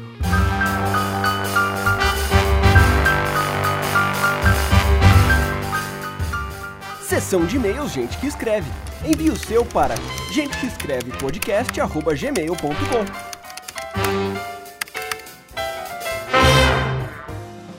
Ô Rob, tem um e-mail rapidinho aqui. Só, eu não sei se você sabe, mas a gente tira de letra super rápido. O Rodrigo Castanho perguntou se a gente teria alguma, alguma recomendação de livro aí no Brasil uh, focado em curta-metragens, uh, escrito em português. Eu não conheço nenhum. Você não, conhece algum? Não, de cabeça não. De cabeça não. Não. Não. Então, ouvinte, se tiver algum ouvinte aí que já encontrou algum livro uh, brasileiro sobre curtas-metragens, uh, o Story do Maqui vende aí, mas ele é né, sobre filmes, sobre longas-metragens também. Se alguém conhecer algum, vai nos comentários aí da nossa edição e coloque aí a sua recomendação de livros sobre curtas-metragens para a gente ajudar o Rodrigo Castanho a encontrar a resposta para o problema dele. Tá? Valeu. Próximo e-mail é do. Pera que eu perdi meu e-mail aqui. Achei. É do Fernando Possidente. O Fernando Possidente ele diz que ele, ele mandou esse e-mail depois do nosso programa sobre roteiro de HQ. Ele diz que trabalha na biblioteca em Santos. Ele fala que alguns anos atrás eu e mais dois parceiros escrevemos algo uhum. como um roteiro para um filme. Apesar de não sabermos na época como, inventamos uma forma de escrever sem ser como script, mas escrevendo cenas. Após isso, nós vimos que só ir para isso já, já dou os parabéns, porque não saber como escrever nunca pode ser empecilho para começar a escrever. Após isso, nós vimos que vender roteiros de filme seria praticamente impossível, então transcrevemos tudo para script de um roteiro de HQ. Por fim, como não houve também meios para dar andamento, romanceamos o roteiro para formato de livro. Todas essas iniciativas não deram resultado satisfatório até agora, apesar do material estar bom na opinião geral. Hum. Nosso projeto está parado já há um ano, estamos sem editora para o romance e também não temos apoio para produzir HQ. Será que poderia dar uma olhada no material, nos dar uma força ou algum conselho? Aí ele mandou um link hum. da Amazon e ele e ele mandou o trabalho dele chama War Wolf, Lobo da Guerra, e ele mandou os PDFs para gente por e-mail com é do Fernando Possidente, que é quem assina o e-mail, do Júlio César Samuel e do Gabriel Godinho. E ele mandou uns, o, o, o roteiro da HQ, é um PDF com mais de 100 páginas, 113 páginas. Fernando, é, eu não li inteiro, eu não tenho como ler isso aqui inteiro, mas eu li algumas páginas inteiras e mais um punhado de páginas na diagonal. Eu vou te falar, eu não vi o seu roteiro para cinema e eu não vi o seu material para livro. Eu estou falando do roteiro de quadrinho. O seu roteiro de quadrinho está muito bom. O seu roteiro de quadrinho, é, o, o, o ritmo tá bom, tem alguns diálogos que, uhum. por uma questão de gosto pessoal meu, eu acho que eles estão duros para quadrinho. Ah, tem um outro diálogo que ele tá meio que brigando com a ação. É, eu também achei. Eu também ele senti. tá um pouco duro só, mas assim, em termos de estrutura de roteiro, e não estou falando de estrutura de construção da história, porque eu não li inteiro. Estou falando de formato de roteiro, de construção de páginas, de construção de cenas. Ele está muito bom. Talvez tenham algumas cenas que você que você precisaria descrever um pouco melhor o cenário e, e, e, assim, o um negócio que é importante falar, eu não sei qual o seu nível de contato com o desenhista. Se o desenhista está na, na, mesa do lado, é uma coisa. Se o desenhista, você só fala com o cara como eu, praticamente só fala com o Mario Cal por é e-mail, é outra história. É outra história. Então, assim, tem cenas que eu acho que deveriam ter um pouco mais de, de, de descrição não é nem no cenário, é no clima da coisa. Por exemplo, vamos dizer que eu sou desenhista. Aí eu recebi aqui um quadro que está na página 1, página 1, quadro 1. É um quadro de metade da página. Aí tá aqui. Alec com roupas rasgadas, de costas sobre uma plataforma de concreto, olhando ao longe um prédio abandonado muito distante, rodeado por um parque arborizado. Lua cheia no céu. Cara, você tá me dando todos os elementos menos o mais importante. E eu tô falando como desenhista, eu preciso saber isso. O que o Alex está sentindo? Ele está triste, ele está feliz, ele está preocupado? É, como vai estar o rosto O que ele dele? está sentindo nisso? É. Né? Eu não escrevo isso pro Mario Cal porque o Mario Cal sabe como o menino de terapia tá sentindo, porque a gente já conversou antes. Se você já conversou com o desenhista, cara, perfeito. Agora, se o desenhista não sabe, porque isso pode mudar a linguagem corporal do personagem é. Alec na hora do desenho. Né? Se ele tá triste, ele tá com as costas de um jeito. É, o Rob, a, a dica aí é a seguinte: é que o seu roteiro ele tem que funcionar independente da sua, do, do, tipo de relação que você tem com o, com o roteirista. Então ele tem que. Com o desenhista. Com o desenhista, desculpa. Com o desenhista. Ele tem que funcionar tanto para o desenhista próximo quanto para o desenhista à distância. Então, o seu roteiro, ele, ele falta um pouco de, de, independência nesse sentido, de que qualquer um lendo consiga visualizar o que está acontecendo. Tá? Me Exatamente. dá a impressão de que você precisa ter um conhecimento prévio uh, em relação a, a, algumas decisões que você tomou aqui. E, e, e só um, um, outro conselho que eu vou dar, eu li a versão em inglês, o Rob estava na português, eu fui para inglês, a tradução tá super dura, tá?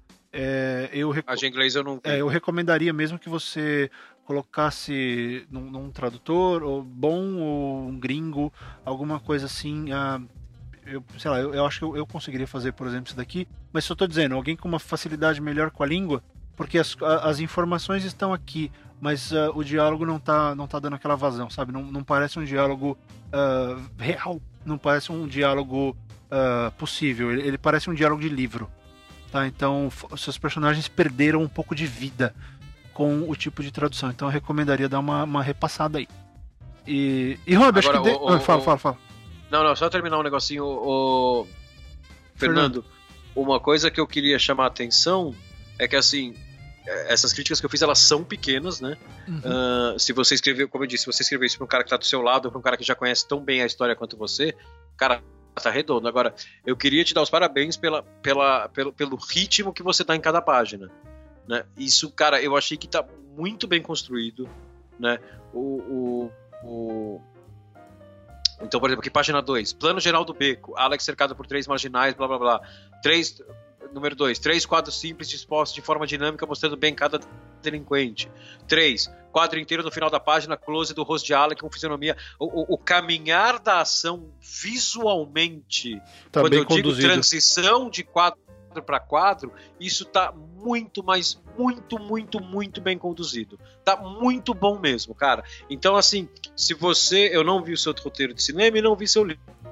Eu vi o quadrinho. Se você quiser investir nesse quadrinho, você tá no caminho certo. Parabéns. É. E se quiser uma consultoria mais, especi... mais focada e analisar tudo, fala com o Rob. Tenho certeza que ele pode te auxiliar nesse, nesse objetivo. Nesse processo. Com certeza, ele está à disposição. É, então, e eu acho que dentro disso, Rob, a gente pode até avisar uma outra coisa, né? Uh, se você resistiu até agora, esse programa tá super longo, mas eu acho que tem bastante conteúdo. Se você resistiu até agora, vai começar a acontecer uma coisa interessante no Gente que Escreve. Mais uma, fruto do, da nossa campanha de, de financiamento coletivo. Olha só. Que o tá Fábio usando... Barreto vai começar a mandar nudes. Nudes, nudes, vou mandar nudes. Vou mandar fotos de pokémons para todo mundo. É o seguinte, uh, como isso foi uma ideia Agora, claro que agora eu vou perder o nome do, do ouvinte que deu a sugestão, não é verdade? Não é, não é legal que eu vou perder o nome do ouvinte? Só eu tenho porque... esse nome aqui, eu sei que sugestão você quer, peraí. Tá, acho o nome do. Eu, quero lembrar o nome, eu tenho que ser justo, né? Uh... Peraí. Vamos lá. Quem foi? Igor uma... Luiz. Igor Luiz. Igor, o Igor deu uma sugestão que é o seguinte: como gente que escreve é descaradamente inspirado no Script Notes, que é o podcast do John e do Craig, uh, eles têm um negócio lá chamado uh, Three, pa Three Page Challenge, que é basicamente assim. Todos os, os ouvintes do podcast do Script Notes submetem coisas para eles, uh, link, textos, roteiros, o que for, e, e, e tem a única coisa tem três páginas de tamanho. Aí eles pegam um aleatório e, e descem o sarrafo.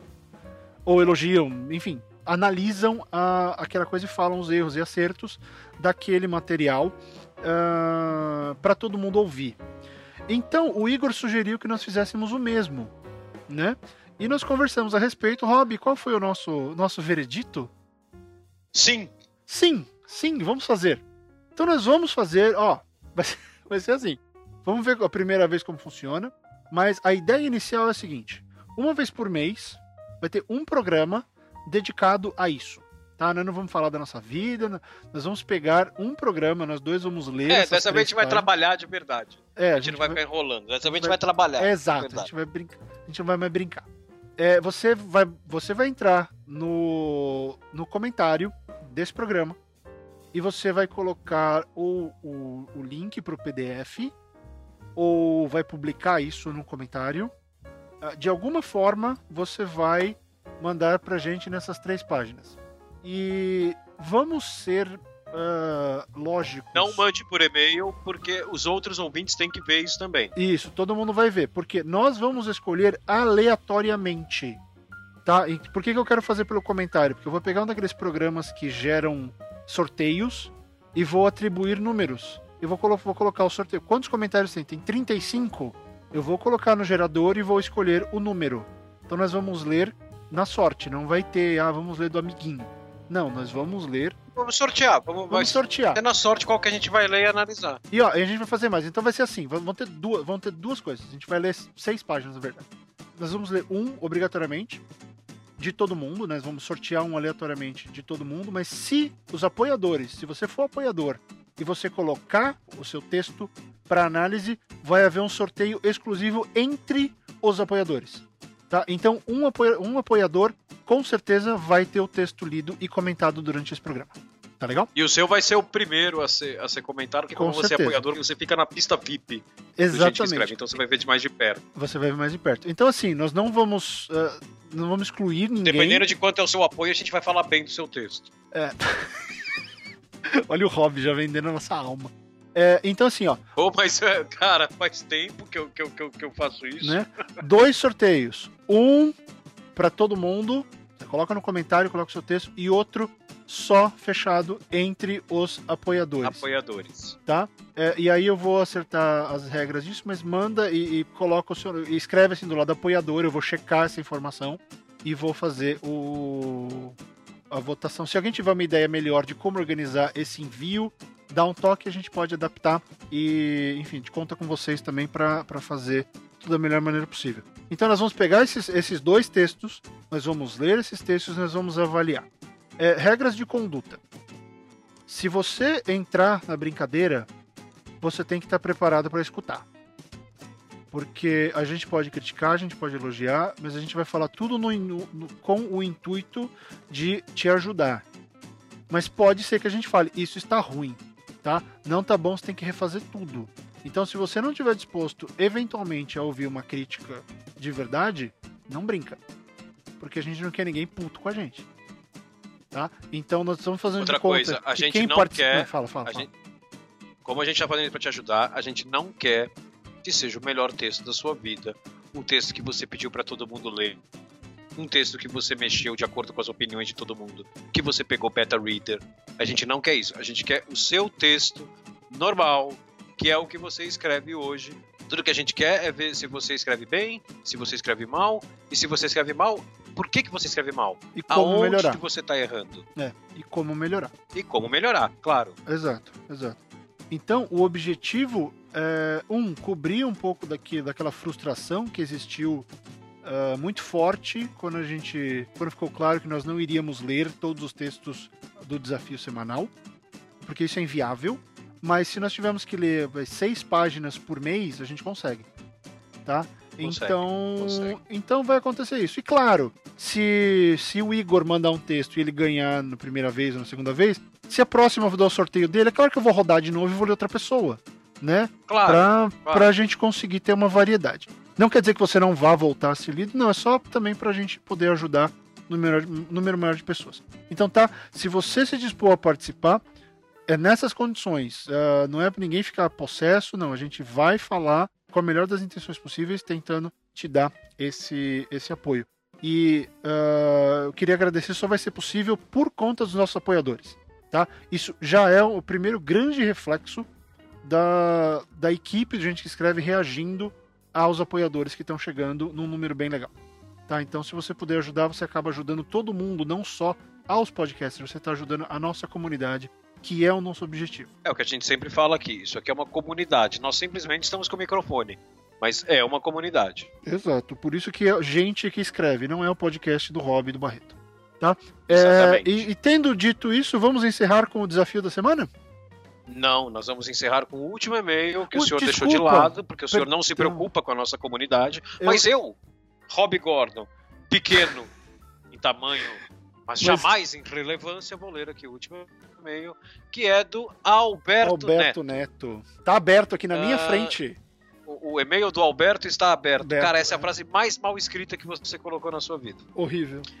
Olá, meu nome é Alberto, eu tenho acompanhado a gente que escreve há alguns dias e devo admitir que já me tornei um viciado. No trabalho ou em casa, fazendo todas as tarefas da vida, lá estou escutando várias e várias vezes esse podcast. Eba! Então, muito obrigado pelo trabalho de vocês. Imagina, muito obrigado você por escutar enquanto você faz as tarefas da vida. Por aguentar a gente falando várias É, vezes. as tarefas coisa. da vida já, já deviam ser problema suficiente. Mas, enfim, né, o cara ainda quer complicar com a gente falando bobagem, ok. Né? Na verdade, eu tenho duas dúvidas.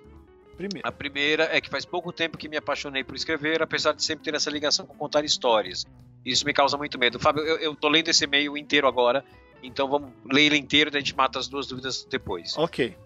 Isso me causa muito medo. Quando você vai pesquisar a biografia de autores famosos, na maioria dos casos, são caras que sempre liam ou escreviam desde que nasceram praticamente.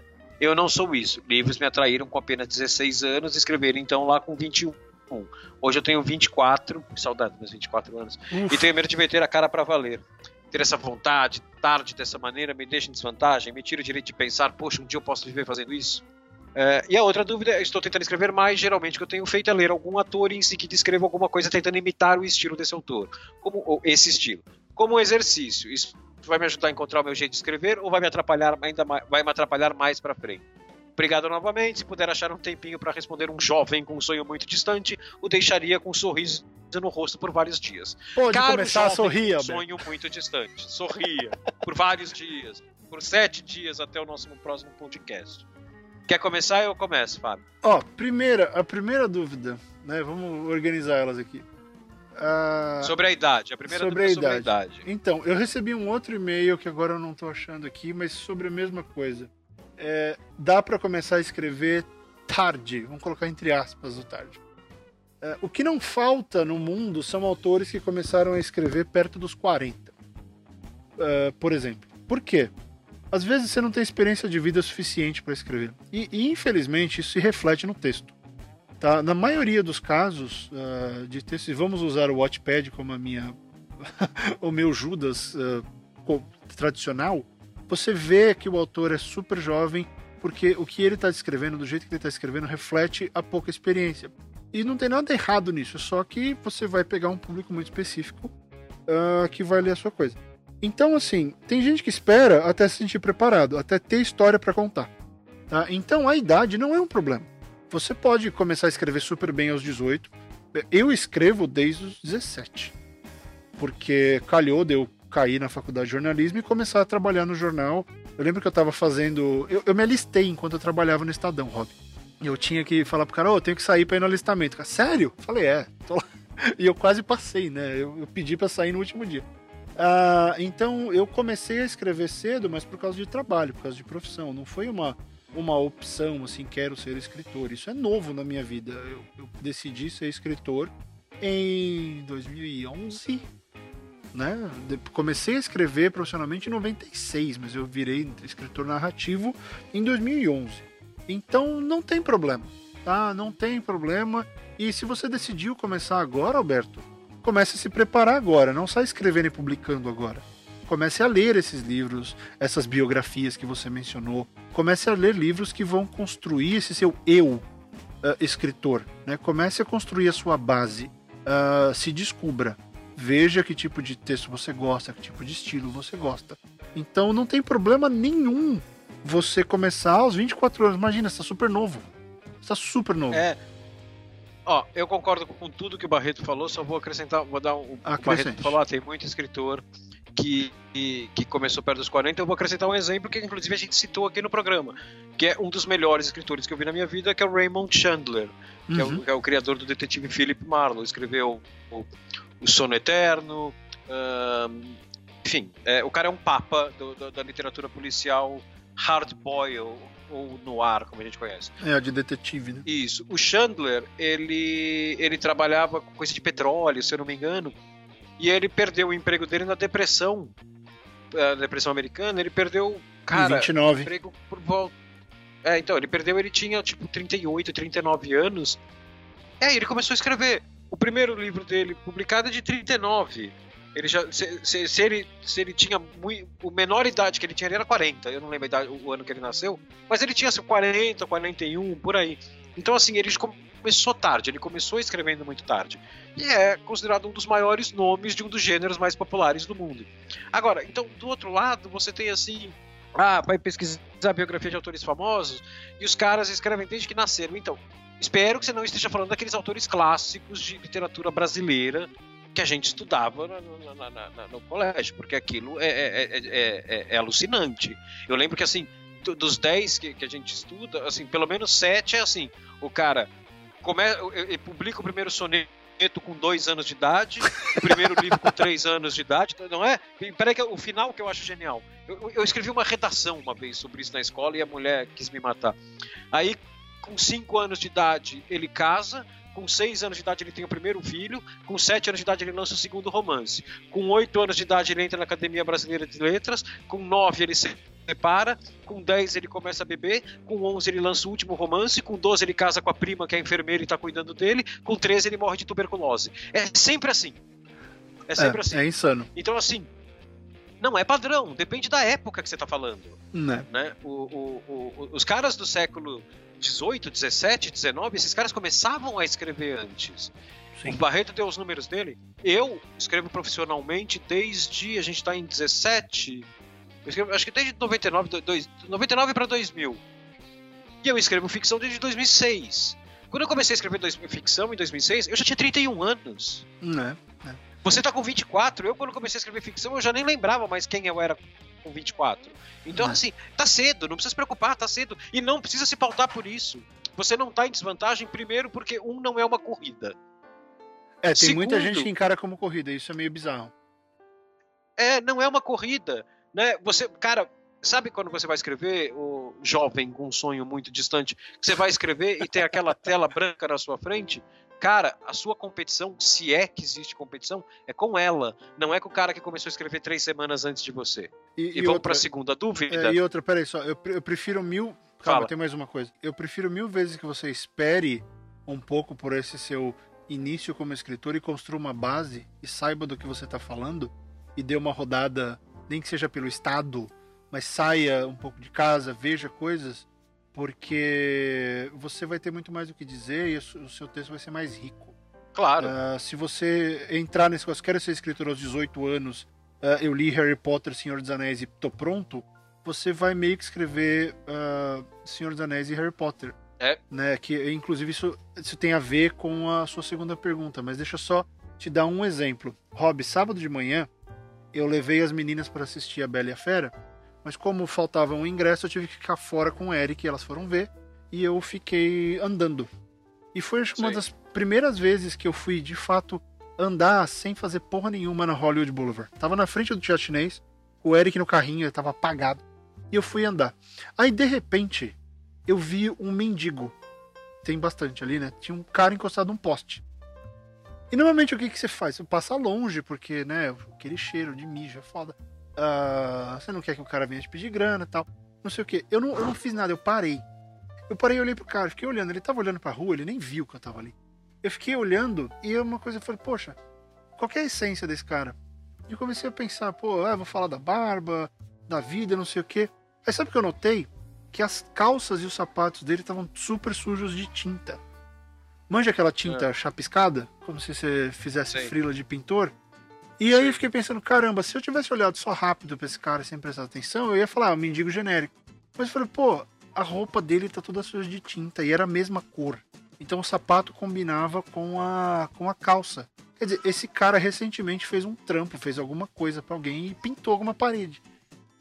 É. Né? É, e aí você fala, vai descrever o personagem, fica super rico. Porque esse detalhe separa aquele mendigo de todos os outros mendigos. Então, esse tipo de coisa, é, isso vem de bagagem, isso vem de prestar atenção. Isso acontece quando você não só inventa coisas, mas quando você vê, de fato, você presta atenção no mundo real. E isso vem como? Com perspectiva, com sair de casa, com experiência e com bagagem. Então, uh, cria uma bagagem antes de, de começar a, a, a escrever. É, e o último exemplo, aí a gente fala da última. É como se você fosse um chefe de cozinha tem os ingredientes antes de ligar o fogão. É, justamente porque assim, o Barreto falou: ah, você, você passou a vida inteira dentro de casa lendo Tolkien e Harry Potter. você vai escrever Tolkien e Harry Potter. Então, você vai escrever Tolkien e Harry Potter, você pode escrever muito bem, você pode escrever um castelo fudido. E, meu, puto, um castelo que eu, como leitor, adoraria estar lá. Só que, assim, eu acho que você vai correr um risco bem grande de falhar aonde o Tolkien e o Harry Potter têm o ponto forte dele, que são as relações interpessoais entre os personagens. Sim. Né? Vai faltar alma. A alma é. é. um negócio que você vai ter que conseguir por conta própria e a alma vai enriquecer seu texto. E a alma não é. tem idade. A alma Isso. você acha a hora que você, que você conseguir é, encontrar a sua alma. Então não se preocupe com a sua idade, não se preocupe se está cedo, se está tarde, se preocupe com o que você sente na hora que você está escrevendo, o que você sente a respeito da sua história e como você quer contar essa história. Só isso. Exatamente. Só isso. Última dúvida? Que é que ele lê textos de escritores consagrados e tenta emular o, o, o estilo desse autor, não como plágio, mas sim como um aprendizado para ver, hum. para ele tentar encontrar o estilo, o estilo próprio dele. dele. Alberto, a gente já falou disso, né? Já, eu Lembra, acho. A gente comentou quando. Peraí, só, só pontuar e você fala. A gente comentou isso quando você falou sobre a sua relação com o Veríssimo. Então a gente já Foi. falou bem sobre esse aspecto no programa, então dá uma revisitada, mas complementa aí, Rob. Eu, eu acho que é o seguinte. É... É, na, na, verdade, eu, eu achei a minha, o meu estilo. É, é eu já falei isso em vários programas aqui, né? Eu, eu sou um escritor torto. né? Eu comecei a escrever antes de escrever, que eu contava histórias para os meus amigos e tal. Eu comecei a escrever antes de escrever, então eu não sou o padrão. Mas sim, eu acho que é válido você. Eu, eu aprendi muito da técnica da crônica e isso fez eu achar o meu estilo lendo Veríssimo. Entre outras coisas, Veríssimo é o grande, é o grande destaque. Mas eu acho que assim, eu já tinha um estilo. Né? ele não estava muito bem lapidado, ele não estava muito bem trabalhado, mas ele Só já faltava existia, ir para o papel, né? né? Exatamente, faltava ir para o papel e daí eu sei muito mais de uma técnica do que encontrar o estilo. Mas eu acho que assim, se você já tem o seu estilo, você, ou uma ideia do que é o seu estilo, começa a ler escritores que são parecidos com esse estilo para ver como eles lidam com esse próprio estilo. Agora, se você não tem estilo nenhum e você está começando a ler para escrever igual para emular, para ver se você se sente confortável, eu acho que é o seguinte. Eu, eu acho que não. Aí eu acho que não vai funcionar. Eu, eu acho que você está entrando numa casa, sabe, o, o, Alberto, aquelas casas de parque de diversão que tem aquele espelho que um deixa você gordo, o outro deixa você alto, o outro deixa. Aliás, eu devia comprar um desse do alto. É, devia, isso. Um gordo, um alto, um. E você manda o magro para mim. Manda de magro mando, pra mim. Mando, mando, mando. Eu vou precisar de um espelhinho portátil do magro, mas eu mando um grande para você. Né? Eu acho que assim, você vai ter versões. Esses seus textos que você faz vão ser versões bizarras do seu estilo. Por mais que estejam próximas do estilo do cara. Eu, eu já copiei estilo de, de autor. Eu tenho um texto que eu fiz no blog como desafio que eu falei: quero escrever uma crônica como Nelson Rodrigues. Aí eu peguei, eu escrevi. Eu li 5, 6, 7 contos da vida como ela é e fui escrever Nelson Rodrigues. Mas fiz pra brincar. Eu não fiz pra procurar meu estilo.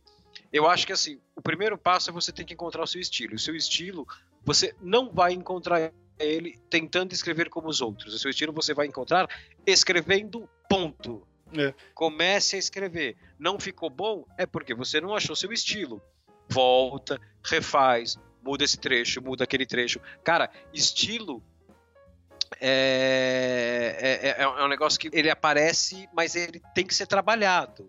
Né? Talvez, eu, eu nunca fiz isso. Eu não conheço ninguém que fez isso que você falou. De emular a escrita de um outro escritor para ver se encontra o seu próprio estilo. Então, eu, eu já vi muita gente tentando fazer, Rob. Eu já vi muita gente tentando já, fazer. Eu nunca vi. E, mas é que tá, vira um negócio meio quimera. Porque você começa é. a assimilar muita coisa e às vezes é difícil se livrar depois. Então eu concordo com o Rob, vale a pena fazer isso depois. Uh, ah, para você até testar um pouco e ver o quanto você está dominando o jeito de escrever. Mas não, ah, vou escrever que nem o Tolkien, vou escrever que nem o Gaiman. É, vou ler Hemingway, vou escrever Hemingway. Não, não. Cara, até serve, mas por exemplo, o meu, o meu estilo, eu nem sei se eu tenho um estilo muito claro, Rob, mas é, eu já fui comparado tanto em, em, não, não em qualidade, isso não é, puxa, não tô me autoelogiando, mas já fui comparado tanto ao Hemingway quanto ao Gaiman. Por causa de temática, por causa do texto mais espartano que eu tenho, mas não foi por causa disso, surgiu porque eu, o Hemingway era correspondente, eu também, jornalista. Você tem aquela mesma pegada. Sim. O Gaiman gosta de brincar Sim. com um outro detalhe da, da realidade e criar um mundo fantástico. Eu também gosto disso. É o tipo de ficção que eu gosto. Então, eu já fui meio que detonado por tentar. Tem gente que fala que eu tentei emular o Saramago no Filhos do Fim do Mundo. Porra, quem me dera. É, você Ah, contou isso. É um puta de um já- absurdo. já Isso é puta contei. um absurdo. Mas enfim, é, esse tipo de coisa. É, se eu tivesse começado antes, aí sim meu texto teria ficado parecido com Hemingway, porque eu ia meio que es- esmiuçar o que ele faz e você acaba. Isso é estudar. Pensa o seguinte: se você faz isso, você colocou bem, como um exercício, é que nem na escola. Se você faz muito um exercício, você assimila. Então, se você fica copiando muito alguém, você vai acabar assimilando algumas coisas. E aí, até que ponto você quer que o seu estilo dependa de um pedaço do estilo de outra pessoa? Né? Eu concordo com o Rob. Começa, acha o seu, e o seu primeiro estilo você já tem, é a sua voz. É como você fala. É como você se É. comunica com as pessoas. Tenta, antes de ir para esses caras, tenta rep- representar no papel o modo como você fala. E porque acho que a melhor coisa que define o estilo é o que acontece com a minha esposa e o Rob, que eu já falei várias Ah. vezes. Que ela lê e fala, eu não consigo ler porque eu vejo ele falando do meu lado. É, então, isso define o estilo, quando alguém lê o texto e imagina a sua voz de forma real. Ah, então, isso, isso é muito mais interessante do que você emular. Porque o que você está fazendo basicamente é o que o Hunter Thompson fez. E eu nem lembro qual foi o livro, mas ele, digit- ele datilografou um livro inteiro só para ter a sensação de ter escrito uma, um, um- um clássico. De ter escrito uma obra-prima. Não lembro qual foi o livro, mas ele, ele datilografou o livro inteiro, só para ele falar. Não eu- conhecia eu- essa história. É, não, é a história mais louca dele. Ele fez, agora fugiu o livro. Mas ele pegou e, e reescre- ele reescreveu, digitou, né? Datilografou o livro inteiro só pra falar. Eu sei a sensação de ter ah, botado no papel uma obra-prima. Deve mentalidade total. Mas é, eu acho que isso vale, vale depois. Entra com alguma coisa no jogo, tá? É, tem um drible, pelo menos. Não vai. Entra com um golpe. Exatamente. Depois você começa a brincar com os estilos dos outros. E assim, nada impede que você ache o estilo, sei lá, vou dar, chutar gêneros, que você acha um estilo de crônica e de repente você começa a ler Arthur Clarke e fala assim, porra, o estilo do Clarke não é crônica e eu gosto. Nada impede que você incorpore elementos desse pro, pro seu Com estilo. certeza. O seu estilo é algo que está eternamente em construção. Você pega os textos do Fábio Barreto de 10 anos atrás, os textos do Fábio Barreto de hoje, não é que eles melhoraram, é ele mudou como escritor. Ele mudou. Ele, ele, ele, ele- se aprimorou como escritor e como, e como e não só como técnica, mas como voz. Entendeu? Então é um negócio mais individual essa, essa coisa. Claro, você vai ter todas as referências à sua mão, use essas referências, mas parta do princípio que encontrar a sua voz é uma tarefa mais individual. É, a pedra fundamental que você tem, ela tem que ser sua. E isso é uma coisa, o Rob falou o termo certinho, que é encontrar sua voz. Eu tenho até uma palestra que eu dou dentro do Conte ah, sobre isso. Tá? Então tem um conteúdo lá que é só sobre encontrar a voz, tem alguns materiais de leitura que você pode pegar. Não é simples, mas, cara, todo mundo acha. Você só tem que primeiro ah, se escutar no papel. Na hora que você achar isso, você começou a sua jornada. Pronto? Queridos ouvintes, é, É quando a gente estava com 35 minutos de programa, eu e o Fábio Barreto, a gente trocou umas mensagens por Skype enquanto, enquanto a gente gravava. Vamos encerrar. É, porque de vez em quando a gente faz isso. A gente tá, a gente tá gravando e estamos trocando mensagens por Skype porque a gente se acha às vezes tão chato que a gente resolve fazer outra coisa pra não prestar atenção no que a gente tá falando. Então, É, eu não suporto o às vezes Na eu, tô, eu tô verdade, trabalhando isso aqui, é. de repente chega Oi gato, quer teclado? Do Fábio Barreto, e aí a gente começa a bater papo e tal. Ah, Ele, enfim, ele com conhece 35 outro Fábio programa- Barreto, tá? Aqui, Fábio M. Barreto, tá aqui. Oi gato, É. quer teclado? É... Então essa nude aqui é sua. Oi? Essa nude que chegou aqui é sua. Porque tá baixinho invocado 48. Cara, eu não abriria isso, vai por mim. eu não abriria isso. É, a gente, com 35 minutos, a gente começou a conversar e a gente mudou a pauta do programa. O programa teria mais um bloco, É. né? E a gente mudou porque o primeiro bloco se estendeu e daí a gente falou, então vamos fazer só o primeiro bloco, que vai ser um programa mais curto. Não tem problema, a gente desenvolve o assunto e faz um programa mais curto.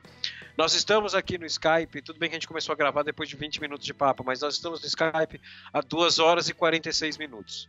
É. Eu acho que foi o maior tempo que a gente ficou em todos os programas. A gente nunca chegou tão perto de 3 horas. Rob, eu acho que nós precisamos de algum, de algum elemento, algum artifício à la Monty Python, nas nossas cadeiras para que a gente consiga. Um, para que a gente mantenha uma hora aqui a nossa ideia de gravação. Tipo, se passar de uma é. hora, aparece o Esquadrão, Suicida, o Esquadrão Suicida, a Inquisição Espanhola, a gente leva um peixe na cara, não sei. Precisa, porque a gente não adianta, a gente não tem maturidade para seguir a pauta. Maturidade nenhuma. É, e a gente já pensou em fazer uma reunião de pauta, não dá certo.